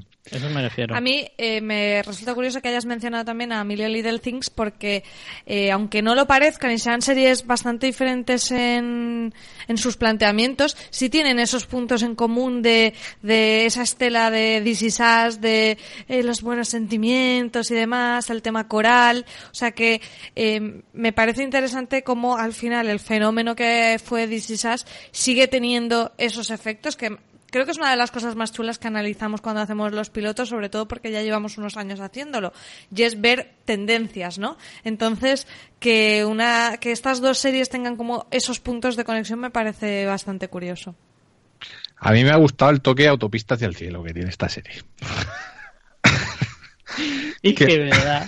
Ir más hablando que la mierda de pavo, de verdad No, a ver, yo pensaba, yo pensaba como María, yo de hecho cuando, cuando las Afros, porque vi un poco todos los trailers y todo lo que venía, la puse entre las Horribilis junto con Magnum y alguna más que, que al, fi- al final ha sido así, pero esta me ha sorprendido para bien, es decir, me, me entretuvo el piloto, me, me gustó que tienes un, un reparto para mí totalmente desconocido, yo no me suena la cara de ninguno de los actores, salvo creo que el padre de él, que hace de pastor. Mm, Que salía en Eh, Terminator 2. Exacto. El, el, eh, el resto de, de personas que salen ahí, yo no los he visto nunca. Es importante que ese carisma que, que, que tiene el actor principal te llegue enseguida, para que por lo menos tengan, tengas un poco de atención ahí en el piloto. Y luego la historia, oye, pues eh, tiene su originalidad, tiene su puntito con el tema de, de la solicitud de amistad de, de Dios, o del que suponemos que es Dios. Luego vemos que hay alguna intervención divina ahí o algo, porque, en fin, se van dando una serie de circunstancias que, como tú dices, pues van ayudando a la gente, gente que aparece al principio del piloto tiene relevancia al final. A mí todas esas cosas me Claro, gustan. eso también es muy This Is Us, el ver que todo al final está entrecruzado, no simplemente es una Ah. historia coral, sino que al final de alguna u otra manera todo tiene una relación y una conexión divina. Mm. Yo creo que tendrá su público, ¿eh? Yo creo que esta serie, sí, bueno, no sé cómo irán en USA, pero es una serie de las que a la gente pues le gustan. Es y luego no es, de ver, sí. claro, y luego tienes una serie de buenismo, de sentimientos y tal, pero que no es de llorera ni, ni de sufrir, como This Is Us o A Million Little Things. Es otro tipo de buenismo. Pues Richie, yo voy a ¿no decir una cosa. No, no, no. Yo creo que os equivocáis. Creo que esta serie, no sé cómo andará en números, María, pero yo creo que le va a pasar un poquito como el año pasado The Major. Una serie que sí, que empieza con una idea que puede ser como muy llamativa, con un chico joven también, mucho eh, con mucho carisma y tal y cual, pero que se va diluyendo y que poco a poco se va cayendo. Estoy viendo aquí que sí, que ha funcionado bastante bien, mejor que las otras. ¿No, María? Sí, no, eh, te iba a decir que, que, que en realidad está haciendo buenos números. Ha hecho una media de 0,91 en demos y una media de 8,10 millones de espectadores, que de las que llevamos por ahora vistas es la segunda con mejor audiencia después de FBI. Así que, bueno, y ya os hago spoiler de que de las de CBS es la segunda con mejor audiencia. FBI sería la primera. Así que yo creo que el tono eh, sí que es acertado en cuanto a eso, en cuanto a que, que, como decía PJ, que es como buen rollo sin lagrimera. Pues oye, No viene mal, ¿eh? Richie, no viene mal. Buen rollo con arcada para mí. A ver, es una serie para desengrasar un poquito, verte algo ahí entretenido, sin sufrir, sin molestarte va, mucho. Va, No sé. va. A mí me viene bien alguna serie de estas, menos A intensa. mí es que el pasteleo mm, tengo muy poca tolerancia al pasteleo y ya a mí los Little Things, bueno, es una cosa que puedo tragar más o menos y porque me han metido ahí un rollo de intríngulis de me he acostado con tu marido y no sé qué y tal y cual. Y digo, bueno, venga, me mezclas el pasteleo con un poco de dinastía así, un poquito a lo buen rollito como This Is Us, mm, coctelera y venga, vale. Pero este no, es que este me quiere vender un mensaje demasiado es que es un mensaje demasiado americano. El, el- el mensaje americano este del ateo reconvertido Pero y bueno, tal y cual. nadie ha reconvertido a nadie. Yo solo digo una Bueno, cosa, Richie. bueno, si el protagonista fuese un anciano de la tercera edad, ya lo hubieses comprado. Bueno, pues mira, si fuera una- un anciano de 1,40, a lo mejor, oye, igual compraba más.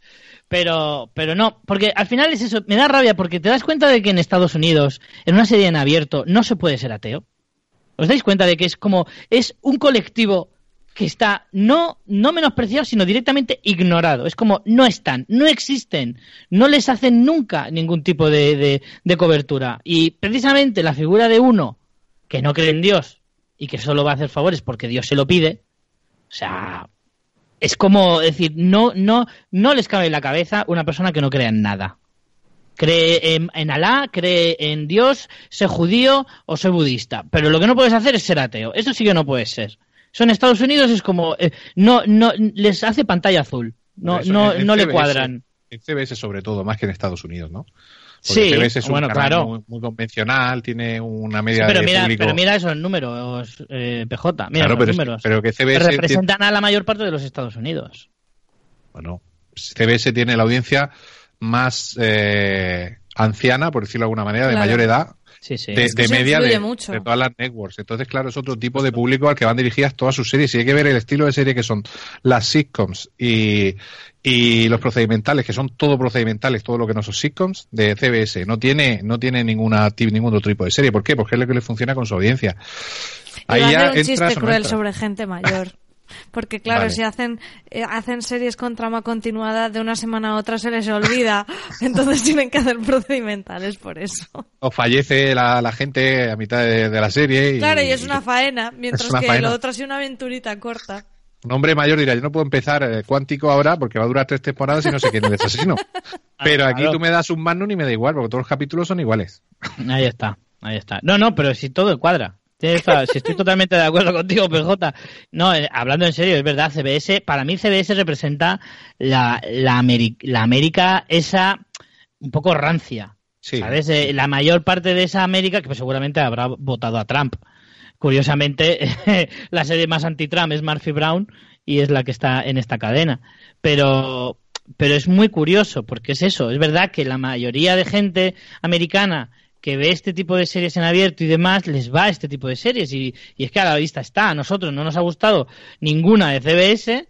Y, y son la que ha hecho mejores números de todas las que hemos dicho, incluyendo las de la semana pasada porque los americanos eh, en el fondo pues tienen unos gustos muy diferentes y por ejemplo ahí se ve la, la, la diferencia se ve en que las cadenas de cable las cadenas ya de otro tipo las de streaming como ya piensan en sus series a nivel internacional no piensan solo en la en la parte de público ameri- americano pues claro ya ahí ves otro tipo de cosas diferentes Sí, piensa en otro público más joven. Yo pienso que CBS se puede equiparar aquí lo que es Antena 3, Telecinco y la 1, Claro. con su más, típica... más la 1 eh más la 1 No, pero yo te hablo con la típica serie familiar, que todas la puedan ver, donde hay niños, donde hay desayunos en familia, donde hay tal, que es, eh, es, es una, ahora ya es verdad que, que la está cambiando el tono, pero hemos tenido unos años que todas las series que había en las cadenas en abierto en España eran así, y si estrenaban algo diferente, coño, se estrenó Juego de Tronos y la tuvieron que mandar al TDT porque no la había nadie.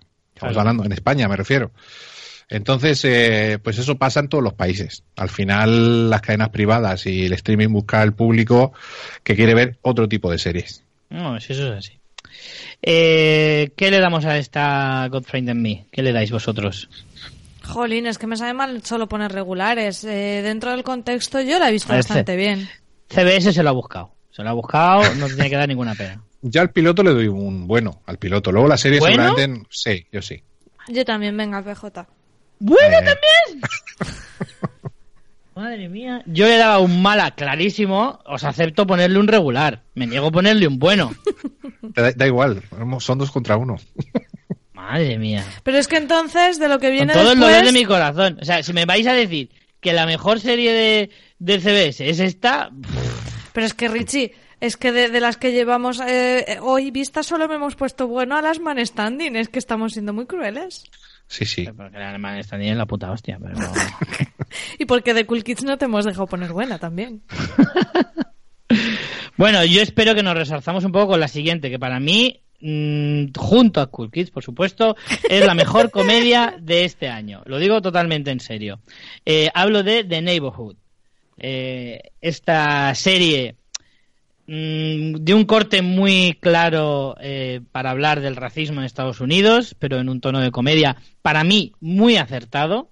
Eh, quiero decir, la historia trata pues de una familia blanca que se muda a un barrio de negros. Curioso, porque generalmente es al revés. Pero no significa que sea un barrio, es un barrio residencial, es un barrio que tiene pinta de ser acogedor, típicas casitas blancas, su, su valla blanca, sus barbacoas con el vecindario, casas muy cercanas una de otra, o sea que te tienes que llevar bien con tus vecinos, te guste o no te guste. Y llega esta familia blanca, eh, Que además se llaman los con un niño Johnson, pequeño. que es Claro, su- con apellido de negro y tiene muchas bromas con eso. Efectivamente, y claro, se ponen con... Aquí es como darle un poco la vuelta, ¿no? Aquí en, el ca- en este caso el racista es el negro, ¿vale? Es la familia negra, son los que en teoría no quieren eh, a que un blanco se mude a la casa de al lado, porque este es un barrio de negros. Y esto lo dicen ellos claramente, ¿vale? El discurso Y- que hace es muy interesante a, mu- a muchos Sí, niveles, ¿eh? sí, y sí, se sí. la Además juega, es es, atrevida. Para mí, creo que consigue ser, eh, consigue el equilibrio perfecto entre reírse de uno mismo, ¿vale? O sea, pero con mucho, con, con- buen rollo, y al mismo tiempo ser reivindicativos, de decir, esto es lo que no se puede hacer o esto es lo que sí se puede hacer, o lo que se debe hacer o lo que no se debe hacer. Porque a mí, por ejemplo, el tenemos el personaje del, de- del, señor, del padre negro, pues que es eso, pues el típico padre autoritario eh, que dice a sus hijos lo que tiene que hacer y que es como un poquito chapado a la antigua y que es muy eh, reticente. bien, ¿eh? Sí, sí, muy reticente a los, a los blancos y muchos chistes referente a eso. La madre, que también tiene un puntito así, pero que es bastante más abierta. Y luego los hijos, que son unos cracks. A mí los hijos me encantan. Son Sobre todo el hijo troll. El hijo troll es que me encanta. No he visto un tío más troll en mi vida. Es un tío que es súper consciente de la situación que tienen los negros en Estados Unidos, pero se ríe de esa situación. Y, se- y se lo pasa muy bien haciéndolo además y hace que te lo pases tú muy bien haciéndolo también. Porque claro, disfruta muchísimo troleando a su padre. Y es genial. Y A luego mí, está se me, otro- a mí Sí. se me recordaba a ti, Richie. Yo creo que tú serías así. por supuesto. ¿A Ojalá sí? mi padre hubiera sido racista. Es que hubiera sido maravilloso. De tamaño también es parecido. Sí, desde luego que sí. Es más, si fuera un poquito más a la playa, prácticamente seríamos dos gotas de agua. Pero ese, ese personaje es que me, me flipó. Me flipó tanto que estoy deseando que esta serie llegue a España porque, porque desde luego que la vería, porque me ha parecido genial. Y luego tenemos la familia blanca. Que no pueden que ser más en plan de progres se pasan. Él es mediador Exacto. y ella es profesora de escuela de pedagogías alternativas que me hizo mucha gracia porque yo me dedico a eso y con todos los topicazos de la mujer negra diciendo es lo que dicen en las escuelas en las que no les enseñan nada a los niños, ¿no? refiriéndose a todas estas nuevas corrientes. Entonces me hizo mucha gracia que ellos no pueden ser más, mm, son tan, tan, como tan buenos, tan, tan tolerantes que, que, que se, que se pasan. Y la verdad que el contraste está muy bien. Y sí que, o sea, siendo súper clásica, porque es sitcom clásica de eh, plano de, de un sofá y familias y tal.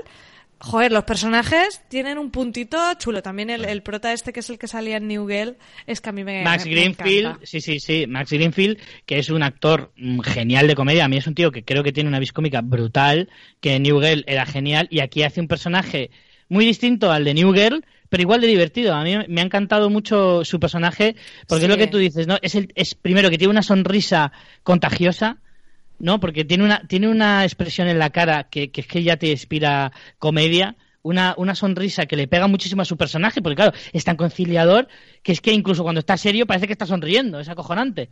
Y luego ella, que yo la adoro, y María, es- te va a encantar esto, porque tú seguramente no lo sepas, pero yo Sí, lo estoy sé, encantado. porque eres muy pesado. la actriz, la, la, la chica blanca es Beth Bears, que es la coprotagonista de Dos chicas sin blanca, serie que yo amo y que María detesta. Es porque es horrorosa. A mí tampoco me gustó Dos chicas sin blanca. Maravillosa, PJ, es genial. Nada, Es yo estoy con María.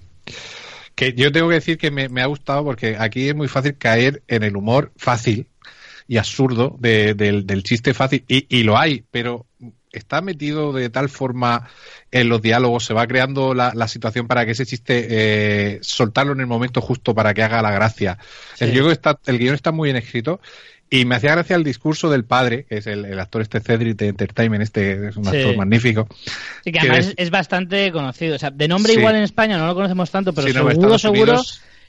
Sí, en Estados Unidos es, es una, una, estrella, una figura total, pero aquí en España seguro, seguro que la habéis visto en más de una película, porque ya ha salido en muchas películas que llegan aquí a España, o sea que no es, no es un cómico así como de segunda fila que en Estados Unidos es muy famoso y aquí no, no. Yo creo que aquí ya es bastante reconocible. Pues eso, que decía que me hacía, me hizo mucho gracia aparte del discurso que le dice el hijo, no, pero mira papá, no son racistas porque se han mudado al barrio negro, quieren conocer a los vecinos y tal. Y dice, no, te equivocas. Ellos son racistas y dicen, como soy racista, voy a hacerme amigo del negro para no parecer que soy un racista. dice, yo he estado tratando, yo he estado comportándome como un gilipollas y han sido amables conmigo, solo porque soy negro. Porque No, había motivos para que fueran amables conmigo con lo imbécil que he sido, ¿no? El padre le da la vuelta discurso le da una vuelta interesante, no es tan plano. a mí me parece muy guay. Pero ojo, a... no, no, que decía que si lo piensas, hay mucha gente, eh, que yo he conocido gente así, que va a hacerse la foto, a ayudar a no sé quién, a tal, solamente por hacerse el guay.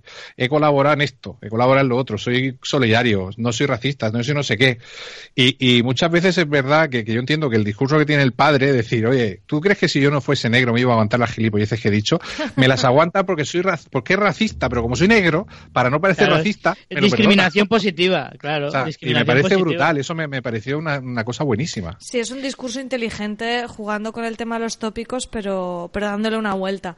A mí me gusta mucho y de, de entrada me da una pereza horrorosa y, no, me ha sorprendido positivamente. Yo fíjate, empecé viéndola y digo, ¡buah!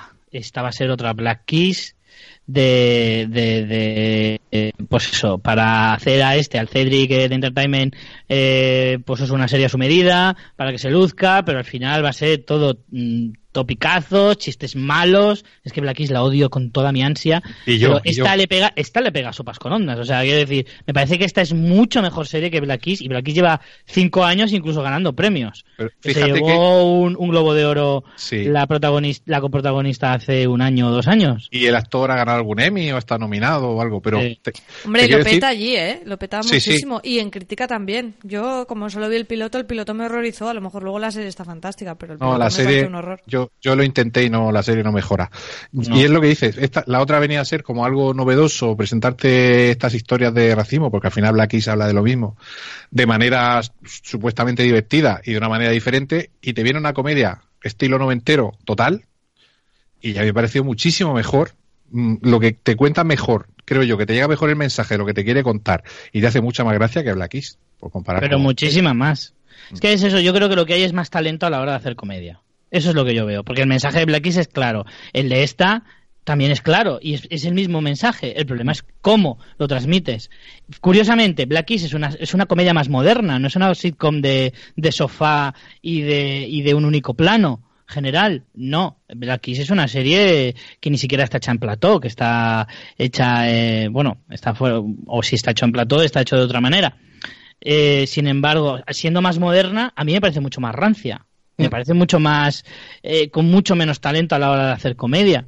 Y en Estados Unidos, pues triunfa más. Luego, a lo mejor esta se queda en el camino y a mí me parece eh, muchísimo más inteligente. Porque al final, todos esos discursos de los que estábamos hablando que hace el padre, este, el Calvin Butler, que se llama el personaje, que es la familia negra, eh, todos esos discursos, en el fondo son cosas que ocurren. Lo estabas diciendo tú antes, PJ.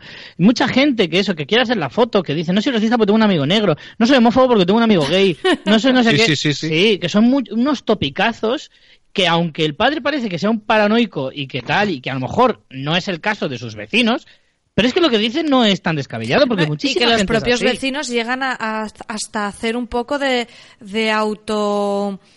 De, de, de mirarse a sí mismos, ¿no? De decir, bueno, a lo mejor también hay parte de esto y también me estoy equivocando. O sea, hacen autocrítica a los propios personajes en, sus reflexiones. Igual que el, discurso que hace después el, chico negro, el hijo mayor, con el, padre familia blanco, cuando hablan de, de, bueno, de todos nos podríamos llevar mejor y no sé qué, y el negro le dice, bueno, ese discurso me gusta y lo compro, pero siempre se va a ver más fácil desde tu lado, ¿no? Entonces, eh, tiene puntos que es que, jolín, son inteligentes y te dan para reflexionar. A mí es de las que, de comedias, es de lo que más me ha gustado. Además, fíjate que esa conversación que tú acabas de comentar lo hacen con un plano con la valla en medio. Sí. ¿Sabes? Con mucho simbolismo de. Y en el que el blanco está por encima, el blanco está vecinos. en el, en Sí. el, eh, En el porche de la casa, suyo, que sí. está más alto. O sea, que Sí. hasta tiene detallitos así que dices, oye, aquí hay algo. Ojo, No, la serie tiene más, efectivamente. tiene más Sí que- trasfondo de- del que parece, ¿eh? mucho más. Efectivamente. Y por eso te digo que me parece que es una serie mucho más inteligente y con mucho más talento a la hora, aunque sea una serie mucho más sencilla en su realización o en su formato o en su lo que quieras. Pero es una serie que es mucho más inteligente, que todos los personajes tienen un punto. Hay una broma que me parece fantástica, que es que el niño blanco se llama Grover y se pasa Claro. todo el episodio diciendo, pero ¿cómo le puedes llamar Grover? Grover Johnson, que es como nombre Johnson. y apellidos de negro. Claro, y es súper gracioso. Porque claro, el padre está súper indignado. Y es que a mí eso me encanta, porque cada vez que... Pues es que me meaba con el hijo, el hijo troll, es que soy súper fan. Es que de verdad, ojalá esta serie... Fíjate, hasta el punto de que si la serie no llega a España me la pienso ver en inglés y todo. Me Yo gusta también, ¿eh? muchísimo. Yo lo he me gusta decidido. mucho. Me gusta mucho. Esta creo que, en fin, no hace falta decirlo, pero se lleva un buena de, de- Buena de cajón. consensuada, sí. Un buen alto. Sí, este, porque no hay un muy buena que sí, ¿no? Eh, vamos con la última serie ya por hoy y del especial pilotos, que es esta, bueno, ya que nos hemos venido arriba con estas dos últimas buenas, pues vamos a volver un poquito a la tierra y, y darnos un poquito de bruces con esta Happy Together, Con esta- otra comedia, Cosa horrorosa.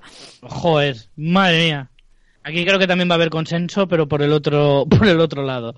Happy Together, eh, protagonizada por uno de la inmensa familia Wayans, que también salía en, en The New Girl, o aunque se fue de la serie para hacer finales felices, happy endings.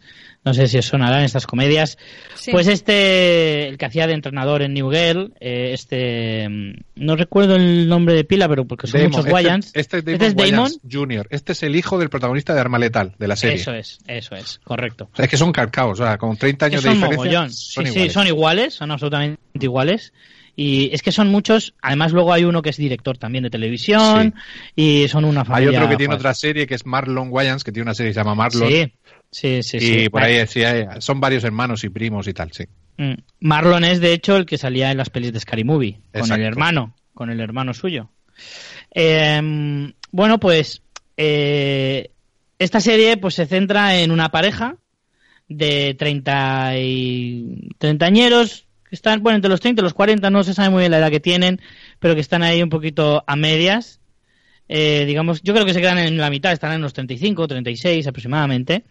Y, y bueno, él se dedica a ser contable de, de, de varias, o sea, de varios clientes y uno de sus clientes es eh, una, una artista adolescente tipo Justin, un Justin Bieber, Bieber, total. Un Justin es que Bieber de toda la vida. Absolutamente, sí, sí.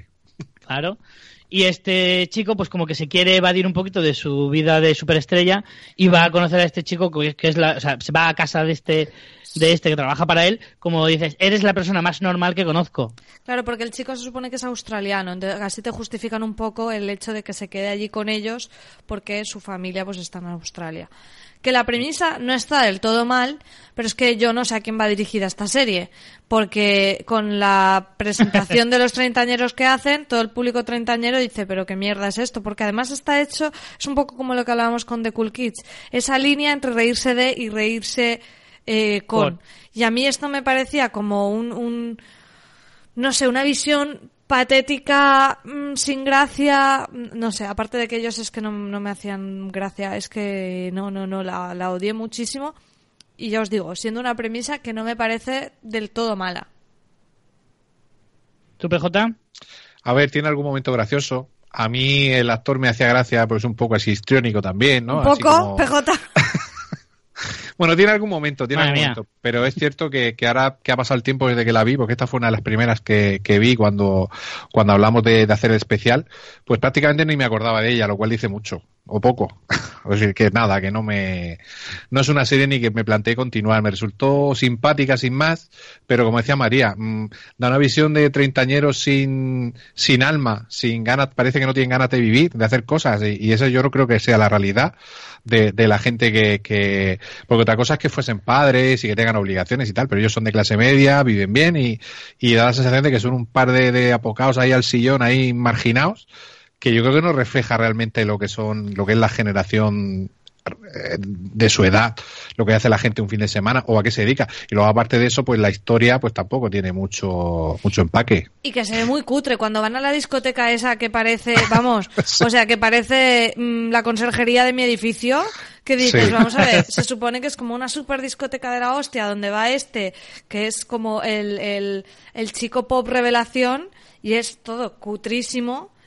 Es que no compro nada. Y fíjate que la parte de reírse de, de ¿no? Como desde el punto de vista de los treintañeros, pues también reírse de, de esos nuevos chavales veintañeros, pero es que todo está mal, o sea, todos los chistes están mal. Cuando entra la novia terrible que le hace el chiste de decir cuatro veces mal el nombre de ella, Sí, sí. es como, por favor, por favor, qué vergüencita me está dando todo esto. A mí solo me hizo gracia eso de ponemos otro capítulo en Netflix o hacemos el amor. Sí, eso Venga, sí. otro capítulo. Joder, pues eso pasa en los primeros 10 segundos. ya, ya, por eso te digo El resto que- ya cuesta abajo. que no, a tiene, mí, no tiene más. yo, fíjate, veo una, un claro ejemplo de lo que es hacer las cosas bien y lo que es hacer las cosas mal, en el sentido de que se ve cutre, efectivamente, pero la serie anterior de la que estábamos hablando, de Neighborhood, probablemente tenga el mismo presupuesto porque se ve también igual de cutre, pero te pasa desapercibido porque lo que te cuentan te interesa. En esta, como lo que te cuentan es una mierda, porque eh, los diálogos son malos, los chistes son malos, los personajes son malos, las tramas son malas. A mí la premisa me parece súper cutre, pero súper cutre, porque además ni siquiera parece que el, el el- el estrella este, eh, o sea, el chaval, no tiene pinta de que vaya a quedarse en la serie como personaje fijo. Yo no lo Hombre, veo yo así. creo que sí, porque son. Pues sea, yo no lo sé, y si- tres. Si es así, tiene, tiene vamos, eh, eh, el carisma de una celga. Porque no, no le veo ni siquiera con vis cómica para, para darle las, las entradillas a, a estos. No sé, a mí me dio la sensación de que era un secundario o que era incluso un episódico. A mí me dio la sensación viendo el episodio, pero al final mm, eso es lo que a mí más me llama la atención, que tú te fijas en los, en los errores que tiene tan graves, pues eso, como que se ve todo cutre, que se ve todo malo, porque no te distrae nada más. Sin embargo, en la anterior tiene el- la- los mismos escenarios y se ve que, por ejemplo, el vecindario, lo del fondo es una pared pintada de azul para hacer el, el cielo y se nota, pero te da igual, porque lo que te está contando verdaderamente te parece bueno, te parece Sí. divertido o interesante. Entonces esa es la diferencia entre hacer una buena comedia y, y no. Y no siempre tiene que ver con el presupuesto o, o con los decorados o con la técnica, porque la técnica que han empleado para hacer las dos series es calcadamente la misma. Yo creo que, eh, como dices, hay un problema ahí de guion, pero también lo veo muy de dirección de actores, porque yo creo que la pareja Sí. protagonista no son malos ni mucho menos, pero están en un punto tan pasados, tan exagerados, que, que es que, eh, para empezar con el guion, por lo que decía PJ, porque es que no me creo a esa pareja, no me la creo. Eh, y luego, encima en la interpretación, es toda exageradísima y es como, ¿qué, me estás contando? O sea, yo que puedo estar cerca a esas edades, no me veo para nada reflejada. Y no tengo un problema en reírme de mí misma. Ponía el ejemplo ahora de la mujer blanca de The Neighborhood que trabaja en una escuela alternativa y me meé de la risa con las bromas que le hacían. Pero es que esto es como un ser raro que ni tiene realismo, ni como parodia, ni como sátira, ni como nada. Entonces, a mí no me gustó, pero en absoluto. A mí el problema que veo es que yo sí que a lo mejor puedo. No, no es que me vea reflejado o identificado con lo que cuentan, pero sí que puedo entender que sí que haya un sector de ese rango de edad que pueda ser así. Eh, y además en Estados Unidos me lo creo, que sean así, pues gente como muy parada, con muy poquita ambición o, co- o co- o muy simplemente apática. O, o que se deja llevar por la pereza del día a día y cosas así. ¿Y en Ese eso no tipo te de- sientes identificado, Richie? no, porque dentro de mi propia vagancia yo soy una persona bastante activa. Eh, sin embargo, yo puedo ver eh, que eso puede, puede existir o que puede reflejar un poco la realidad, al menos de una parte de, la gente de ese sector o de ese rango de edad. Vale, sí, te lo acepto. El problema, lo exageran tantísimo, tantísimo, tantísimo. O sea, se pasan tantos pueblos que pierde el, mensaje, se pierde. Una cosa es que hagas sátira de algo, y que, o que hagas comedia, o que hagas una caricatura, incluso que la caricatura, por, por definición, es exageración, exagerar una situación, y otra cosa es que, que lo multipliques por, por tres o por cuatro. Entonces te pasas tanto que al final dices, si me lo haces tan, tan, tan, tan exagerado, al final no me identifico. Creo que ese es el problema, para mí. Así que yo le doy un mala, pero vamos, eh, claramente. Sí, mala. Esa, esa discoteca de cartón piedra vendiéndomelo como el lugar más VIP del mundo, no, por favor. Sí, sí, le vamos a dar mal al piloto, no, no se merece otra cosa. Muy bien, pues haciendo ya Espérate, recuento. no te he dicho la audiencia. Ah, sí. eh, tampoco funciona especialmente bien. 0,84 en demos, 4,62 millones de espectadores como media. Eso, como os decía, nos deja con la más exitosa eh, eh, FBI y la segunda God Friended Me. Y de hecho, este Happy Together sería la que menos audiencia ha tenido de CBS. Oye, María, ¿has llegado a dar los datos de The Neighborhood? ¿Antes? Creo que, bueno, no lo sé, lo repito. Em, Neighborhood era 1,11 de demos y 6,39 millones de espectadores. Bueno, las demos no están está bien. mal. Mm. No está mal. Es la Y- segunda, y ¿no? es que tampoco, no, la, ter- la tercera me parece, sí, la Ujú. tercera. Después de la primera, como digo, FBI, eh, God Friended Me, la tercera sería The Neighborhood. Ah, sí. Sí, sí, sí, es verdad. Eh, vale, pues haciendo recuento, eh, hemos hecho un balance al final de este año, como son menos series, ya sabéis, se ha quedado todo bastante igualadito. Siete buenas, cinco regulares, seis malas. Repetimos No las buenas mal, ¿eh? por si las, se las quieren apuntar de los dos episodios. Las buenas eran Single Parents de ABC, A Million Little Things de ABC también y The Rookie de ABC. O sea que ABC ha salido bastante bien parada. NBC por su parte tiene como buena New Amsterdam. CW no consigue que ninguna de las dos suyas le- la- le diéramos buena, estaban las dos como regulares, pero bueno, sabéis que estrena mucho más.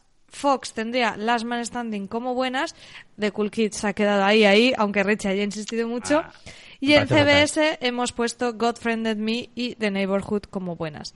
Al final sí que hemos Cool sido Kids generosos, fuera yo creo. y Bastante generosos. The Cool Kids no ha entrado y ha entrado God Friend en Me. Parece un insulto a la inteligencia de es la mi- gente. Que sepáis que ese es mi efecto. Hago que la gente hatee menos cuando estoy cerca. Gente es demasiado blandito. PJ, en todos los sentidos. bueno, señores, llega el momento estelar del año, del, episo- del episodio y, y del podcast. Vamos con los premios piloto 2018. Precioso, maravilloso, un montón de... Aquí hay, aquí hay champán, hay lentejuelas, hay purpurina, todo es genial, todo el mundo está nervioso. Vamos con los premios piloto. Vamos con el primer premio, recordaréis, eh, ya os iré recordando las categorías y os iré definiendo en qué consiste en cada una, como hago todos los años. Y empezamos, como siempre, con el premio Ironside del año, eh, premio que le damos a, a la serie que nos ha causado alguna sensación de decir, es que es, es difícil de definir el premio Ironside. Hay que ver la serie Ironside, bueno, el, el episodio de Ironside que hubo, porque no hubo más, eh, para poder entender en qué consiste esto. Y es como la serie que te deja marcado, para bien, para mal, un poco de las dos. Es que dices, Dios mío, ¿qué, qué, qué, qué pasa por la mente humana para hacer cosas como esta? Tiene un punto flipado, ¿no? De, de ese punto Sí. de surrealismo. Eh, recordemos otras ganadoras como Scorpion, que mencionábamos hace poco. Bueno, Blood and Oil, Blood, and Oil lo ganó un año. Qué gran serie. Blood and Oil. Cuántico, Cuántico. Bueno, grandes series que ganaron este premio en años anteriores. Este año, pues bueno, entre las nominadas tenemos The Rookie, All American y Magnum eh, PI. Eh, y creo que este Ha sido año... difícil este año, ¿eh? No había mucho. El, el ironsidismo no ha calado mucho este año. No, no, eh, la verdad es que hay pocas que puedas decir. Nos ha costado eh, encontrar las nominadas. Sí, pero mm, si habéis estado muy atentos al episodio de hoy, ya hemos comparado una de estas tres series con una ganadora eh, en otros en años anteriores y no es otra que Magnum comparándola con Scorpion. ¡Bravo! Merecidísimo, merecidísimo. merecidísimo, desde luego. Enhorabuena a Desde luego los sí. premiados. Este es un premio, un premio con mucho sentimiento, ¿vale? Porque cada año nos acordamos un poquito más de Ironside, de esa gran serie. Nadie le ha gran- dado más publicidad a esa serie que nosotros, ¿eh? Jamás, jamás, ni la propia cadena que la emitió, eso estoy seguro. Eh, pero todos los años hay que acordarse un poquito porque nos dio un momento tan maravilloso en aquel año cuando, cuando hablamos de esa serie que es que merece la pena recordarlo año tras año. Vamos con el segundo premio. Premio Mierda de la Buena. ¿vale? Estamos hablando de una serie que te engancha por algo, no sabes muy bien por qué, no sabes si es bueno, si es malo, si es las dos cosas a la vez, pero realmente dices, tiene algo y a mí me engancha. Para este premio hemos nominado a dos series, una es A Million Little Things y la otra es Manifest, ambas del episodio anterior. Y bueno, recordar que, bueno, a Million Little Things les encantó a María y a PJ, a mí me revolvió un poquito el estómago, pero aún así me pareció una serie bien, ¿vale? Bien, acepto. Y Manifest eh, también era una de esas series que sabes que te va a dar cada semana te va a dar algún puntito que te obligue a verla la semana que viene, ya sea en forma de cliffhanger o porque la serie, las tramas están dando eh, unos giros tan bestiales que necesitas saber más. Entonces son este tipo de eh, razones las que nos llevan a nominar a estas dos series. Y bueno, ¿quién podría ganar este premio, María Santonja? Eh, pues lo podía ganar el que dijera Richie, porque estos premios no son para nada democráticos. Esto es una pintanocracia, que a nadie se le olvide. Totalmente, pero bueno, en este caso, eh, si nos basamos en lo que es el piloto, Manifest es la ganadora. Manifest ha ganado este premio, también muy merecido, un aplauso para Manifest. Bravo, bravo, bravo. Ha sido maravilloso. Y, bueno, no, me parece que es justo, es justo. Aunque si lo hubiera ganado a Million Little Things tampoco me hubiera sorprendido. ¿eh? Como soy yo el que lo decide, tampoco me hubiera sorprendido siendo yo quien diga así. sí, sí o sí no. Pero bueno, no me habría sorprendido a mí mismo. Vale, vamos con el premio What the Fuck. Premio What the Fuck se le da a esa serie que dices, pero vamos a ver. vamos a ver, ¿qué está ocurriendo en el mundo para que se dé lugar Para este que alguien apruebe esta serie, ¿no? Correcto. Y me llama la atención porque en este caso hemos nominado a cuatro, a cuatro series y entre ellas está Godfriend and Me. Ojo, una serie que aquí ha habido aquí ha habido polémica respecto a ella, pero sin embargo ha entrado en estas nominaciones junto a otras grandes joyas como Happy Together, de la que ya hemos hablado justo al final, de Rel, de la que hemos hablado justo al principio, y The Kids Are Alright, de la que justo hablamos en el capítulo anterior. Y recordar esta de Kids Are Alright, que era esa familia muy numerosa que, en el que el primogénito se hace cura y al final se arrepiente también algo que, es difícil de borrar de nuestras mentes. Em, y ha ganado, le voy a dar este honor a, a PJ para que me diga quién ha ganado este premio What the Fuck. Pues que tú digas, como siempre. ha ganado Godfriend and Me, bravo. Venga. ha sido, ha sido difícil, es difícil decidir cuál podía ganar, pero verdaderamente ha sido muy merecido, yo creo, en cualquier caso. Aunque luego el, capítulo, o sea, el episodio nuestro, nuestro programa, haya dado un giro respecto a eso. Eh, vamos con el premio Jaja del año. Premio a la comedia que más nos ha gustado eh, en esta temporada. Y entre ellas está, por supuestísimo, que no, no, creo que haga falta ni decirlo, está The Cool Kids, por supuesto. Por Dios, Richie, de verdad. Maravillosa, maravillosa. Junto con The Single Parents, eh, esta la habéis metido vosotros porque yo no la he visto. La habéis metido como nominada. Y por supuesto está, The Neighborhood, que en este caso ha habido poca discusión y me habéis admitido que efectivamente eh, The Neighborhood es la serie que gana este premio jaja del año a la mejor comedia. Bravo, bravo, bravo. Muy emocionante está este año, ¿eh? Muy repartido todo. ha caído un poquito de felicidad en cada sitio. Como el gordo, no quepo en mí. Vamos, estamos casi terminando. Vamos con el penúltimo premio. El premio Surprise. Premio a la serie Revelación, a la serie que nos ha sorprendido, serie de la que no esperábamos nada y al final nos ha deslumbrado de alguna manera. Y entre las nominadas tenemos a New Amsterdam, la serie de médicos de este año, la que tocaba. Muy pocas series de médicos han estrenado este año, ¿no? bueno, de hecho solo esta, si no me equivoco. ¿Verdad? Bueno, pero es que eh, van acumulando y todas las que renuevan temporada es que una al año hace que haya en parrilla un montón. cada cadena tiene la suya y, la van claro, también, Claro, como son series que en realidad no se cancelan casi nunca, sí que alguna, pero casi nunca, claro, al final llega un punto en el que no caben más. Pero bueno, la serie de médicos del año New Amsterdam nominada a este premio, al igual que la enternecedora de alguna manera Embrujadas, también ha entrado por primera vez una serie de Eh, ah, no, no, perdón, que ah, All American también está nominada al principio al premio Ironside. Eh, Embrujadas también entra en las nominaciones y The Last Man Standing, eh, que también ha entrado, ya que, bueno, pues su regreso no por esperado podía ser necesariamente bueno, pero ha sido así ha sido y eso pues es una buena sorpresa. Sin embargo, el ganador de este premio no es otro que esta serie de médicos New Amsterdam. Felicidades. Enhorabuena. Muy bien. Y el último premio, el premio piloto, el premio a la mejor serie del año, el premio que cataloga como el piloto que más nos ha gustado de este 2018, eh, es para una de estas tres series que son A Million Little Things, eh, la serie que ha nominado María, New Amsterdam, la serie que ha nominado PJ, y The Neighborhood, la serie que ha nominado un servidor. Bueno, ¿y quién ganará teniendo en cuenta que tú nominas y decides? ¡Qué incertidumbre! no he... es que ya te vale, vaya. Eh, eh, ¿Estás nervioso, PJ? Muchísimo, muchísimo. Te veo morderte las uñas de los nervios. Claro, no, es que no me imagino cuál puede ser. Me encantaría que los oyentes pudieran ver ahora tu, tu cara de, de buen perdedor a lo Joey. cuando yo revele que, a ver, a ver, teniendo en cuenta de que yo no he visto New Amsterdam, por lo tanto no la puedo votar. A mí Little me ha gustado, pero no me ha encantado. Y a Neighborhood nos ha gustado a todos, obviamente. La mejor serie del año no puede ser otra que The Neighborhood. ¡Bien! ¡Qué sorpresa!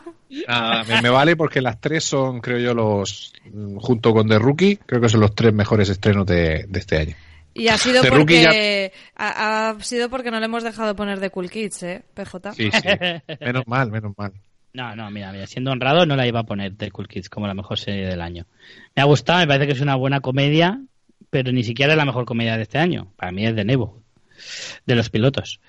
Eh, bueno, pues así ha sido de repartido los premios de este año. Eh, han sido muy interesantes, muy divertidos y muy agradables. ¿Qué valoración le dais a esta temporada de pilotos 2018? Eh, ¿Qué os ha parecido? ¿Os ha parecido buena? ¿Os ha parecido mala? ¿Compensada? ¿Escasa porque cada vez hay menos pilotos? ¿Qué valoración le dais? PJ. A ver, eh, ha habido años mm, terribles de pilotos. CBS últimamente, pues, eh, salvo de Neighborhood, ¿no? No suele traer así cosas que destaquen y me ha sorprendido gratamente. Pero es verdad que no. Las networks creo que cada vez tienen menos peso y menos repercusión en cuanto a sus estrenos. Siempre hay alguna sorpresa, siempre hay alguna serie que, como DC Sass hace un par de años, o de Good Doctor el año pasado. No sabemos este año cuál será la serie de revelación de todas. Parece que de momento es Manifest, que es la que está teniendo más audiencia. Pero vienen siendo flojitas las últimas temporadas de, de Afrons de, de las networks. Yo lo veo así. Mm. el año pasado también salió, haciendo un poquito de trampa, eh, salió Star Trek. Digo que hacemos un poco de trampa. Porque sí, lo que pasa es que Star Trek, The Good Fight son de CBS All Access, que es una plataforma de streaming de CBS que ya no es. Sí. ¿Sabes? Entonces eso tiene más presupuesto, tiene otro, se nota ahí otro caché, no, no es el mismo tipo de producto. El producto Network puro y duro cada vez tiene menos peso. A mí me, ha dado mucha alegría este año que, que Anfilión tenga serie nueva, pero yo reconozco que no es una serie que vaya a pasar la historia de la, de, la televisión, ¿entiendes? Por eso te digo que está la cosa flojita y las networks, por desgracia, cada vez tienen menos peso en, en el panorama televisivo actual.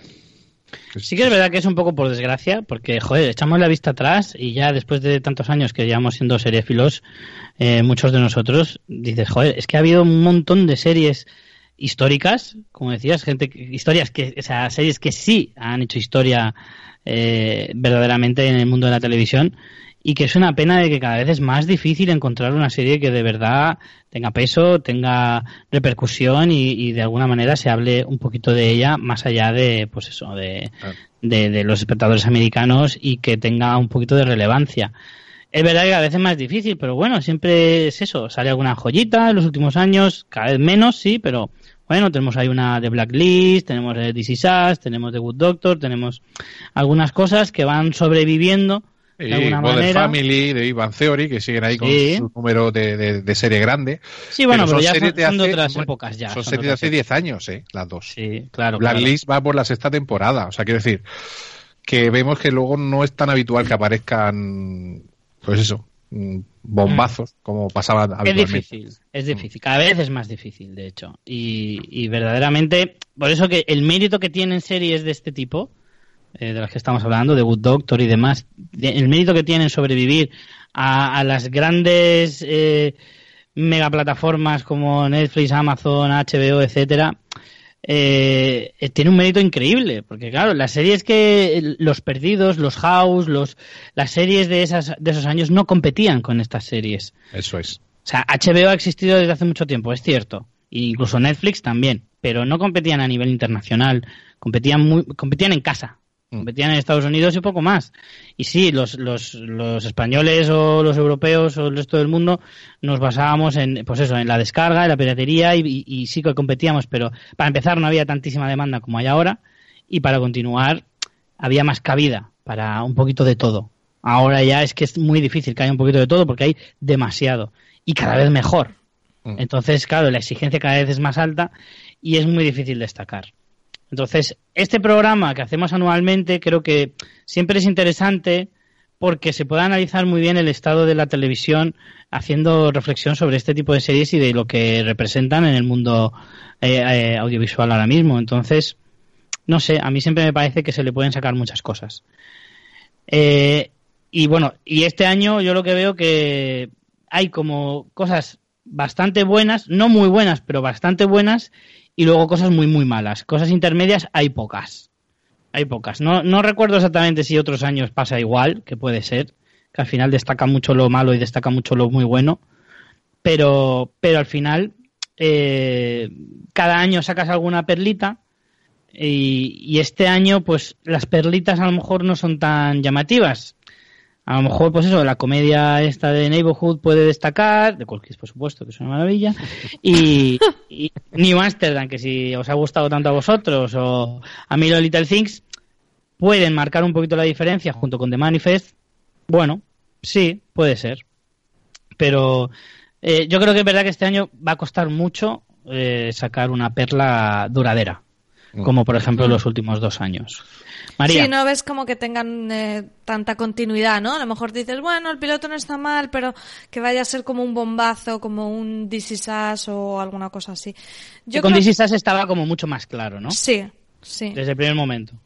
Yo eh, creo que este año lo que es más interesante es a nivel de cambio de, de ideología en, en un poco de, de cultural en Estados Unidos, el tema que hemos visto del cómo se ha- habla de la raza, de la etnia, de las mujeres, del género, de sexo. O sea, me parece más interesante, viendo la panorámica general, ese tipo de cambios que se están viviendo ahora en la sociedad estadounidense y en general yo creo que en Occidente, cómo eso lo vas viendo en pinceladas en las series, eso como análisis me parece muy interesante, más que series en sí, que estoy de acuerdo con vosotros de que es, una, es un año un poco sin más.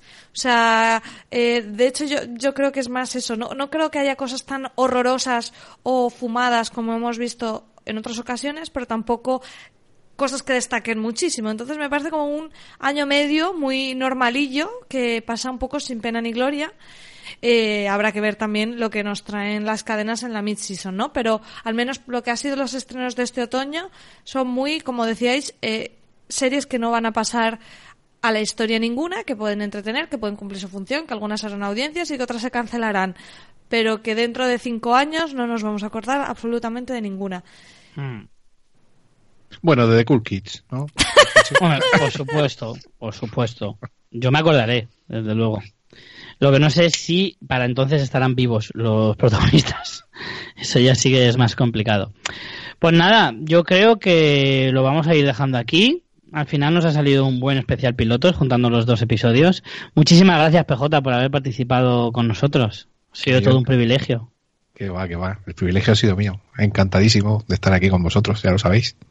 ¿Qué tal tu primera experiencia en contacto con los fanfiction? Mm, El otro, día, el otro día lo contaba yo en el podcast, porque me preguntó Cadmic, dice, tienes que contarnos cómo ha sido tu experiencia de grabar con, con- con esos ídolos nuestros que son fans. Ay, por favor. Digo, hombre, pues maravilloso, o sea, me ha encantado grabar con vosotros, eh, grabar en persona con vosotros, que yo creo que eso es todavía más más guay. Y conseguir con que. Richie grabe en Skype. O sea, eso, Claro. eso es Bueno. como hacerle un puteo ahí indirecto desde dentro, que eso está muy bien también. Sí, sí, al final Eso no lo consigue cualquiera, ¿eh, PJ? Ya lo sé, ya lo, lo- lo valoro en, en lo que vale eso, que sé que, es, que te ha costado mucho, pero sí, sí, vamos, un- una experiencia magnífica, o sea que yo encantadísimo de venir aquí cuando vosotros, bueno, de venir aquí o de ir allí cuando vosotros queráis. Muy bien. Tenemos pendiente un viaje, una visita a Totana. ¿Eh, PJ? Cuando queráis. Pues nada, María, a ti te veré más pronto que tarde. Aunque bueno, ya será En el en, año que 2019. Correcto.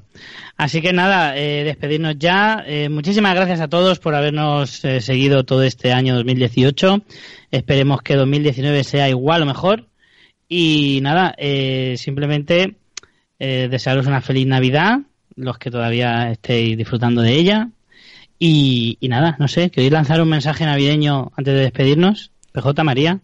Si bebes, no conduzcas, portaros bien con los excesos, pasarlo bien, disfrutar de las vacaciones los que la tengáis. Y ya está, y que nos vemos el año que viene, con muchas ganas de novedades. María lo ha dicho todo. Así te lo quitas de encima, ¿no? No, sí, nada, que os deseo a todos los oyentes un estupendo año nuevo. Esperemos que el 2019 sea buenísimo para todos. Y como diría, o va a decir ahora Richie, que seáis buenos y veáis muchas series. Correcto. Así pues, en 2019 vean muchas series y muchas películas.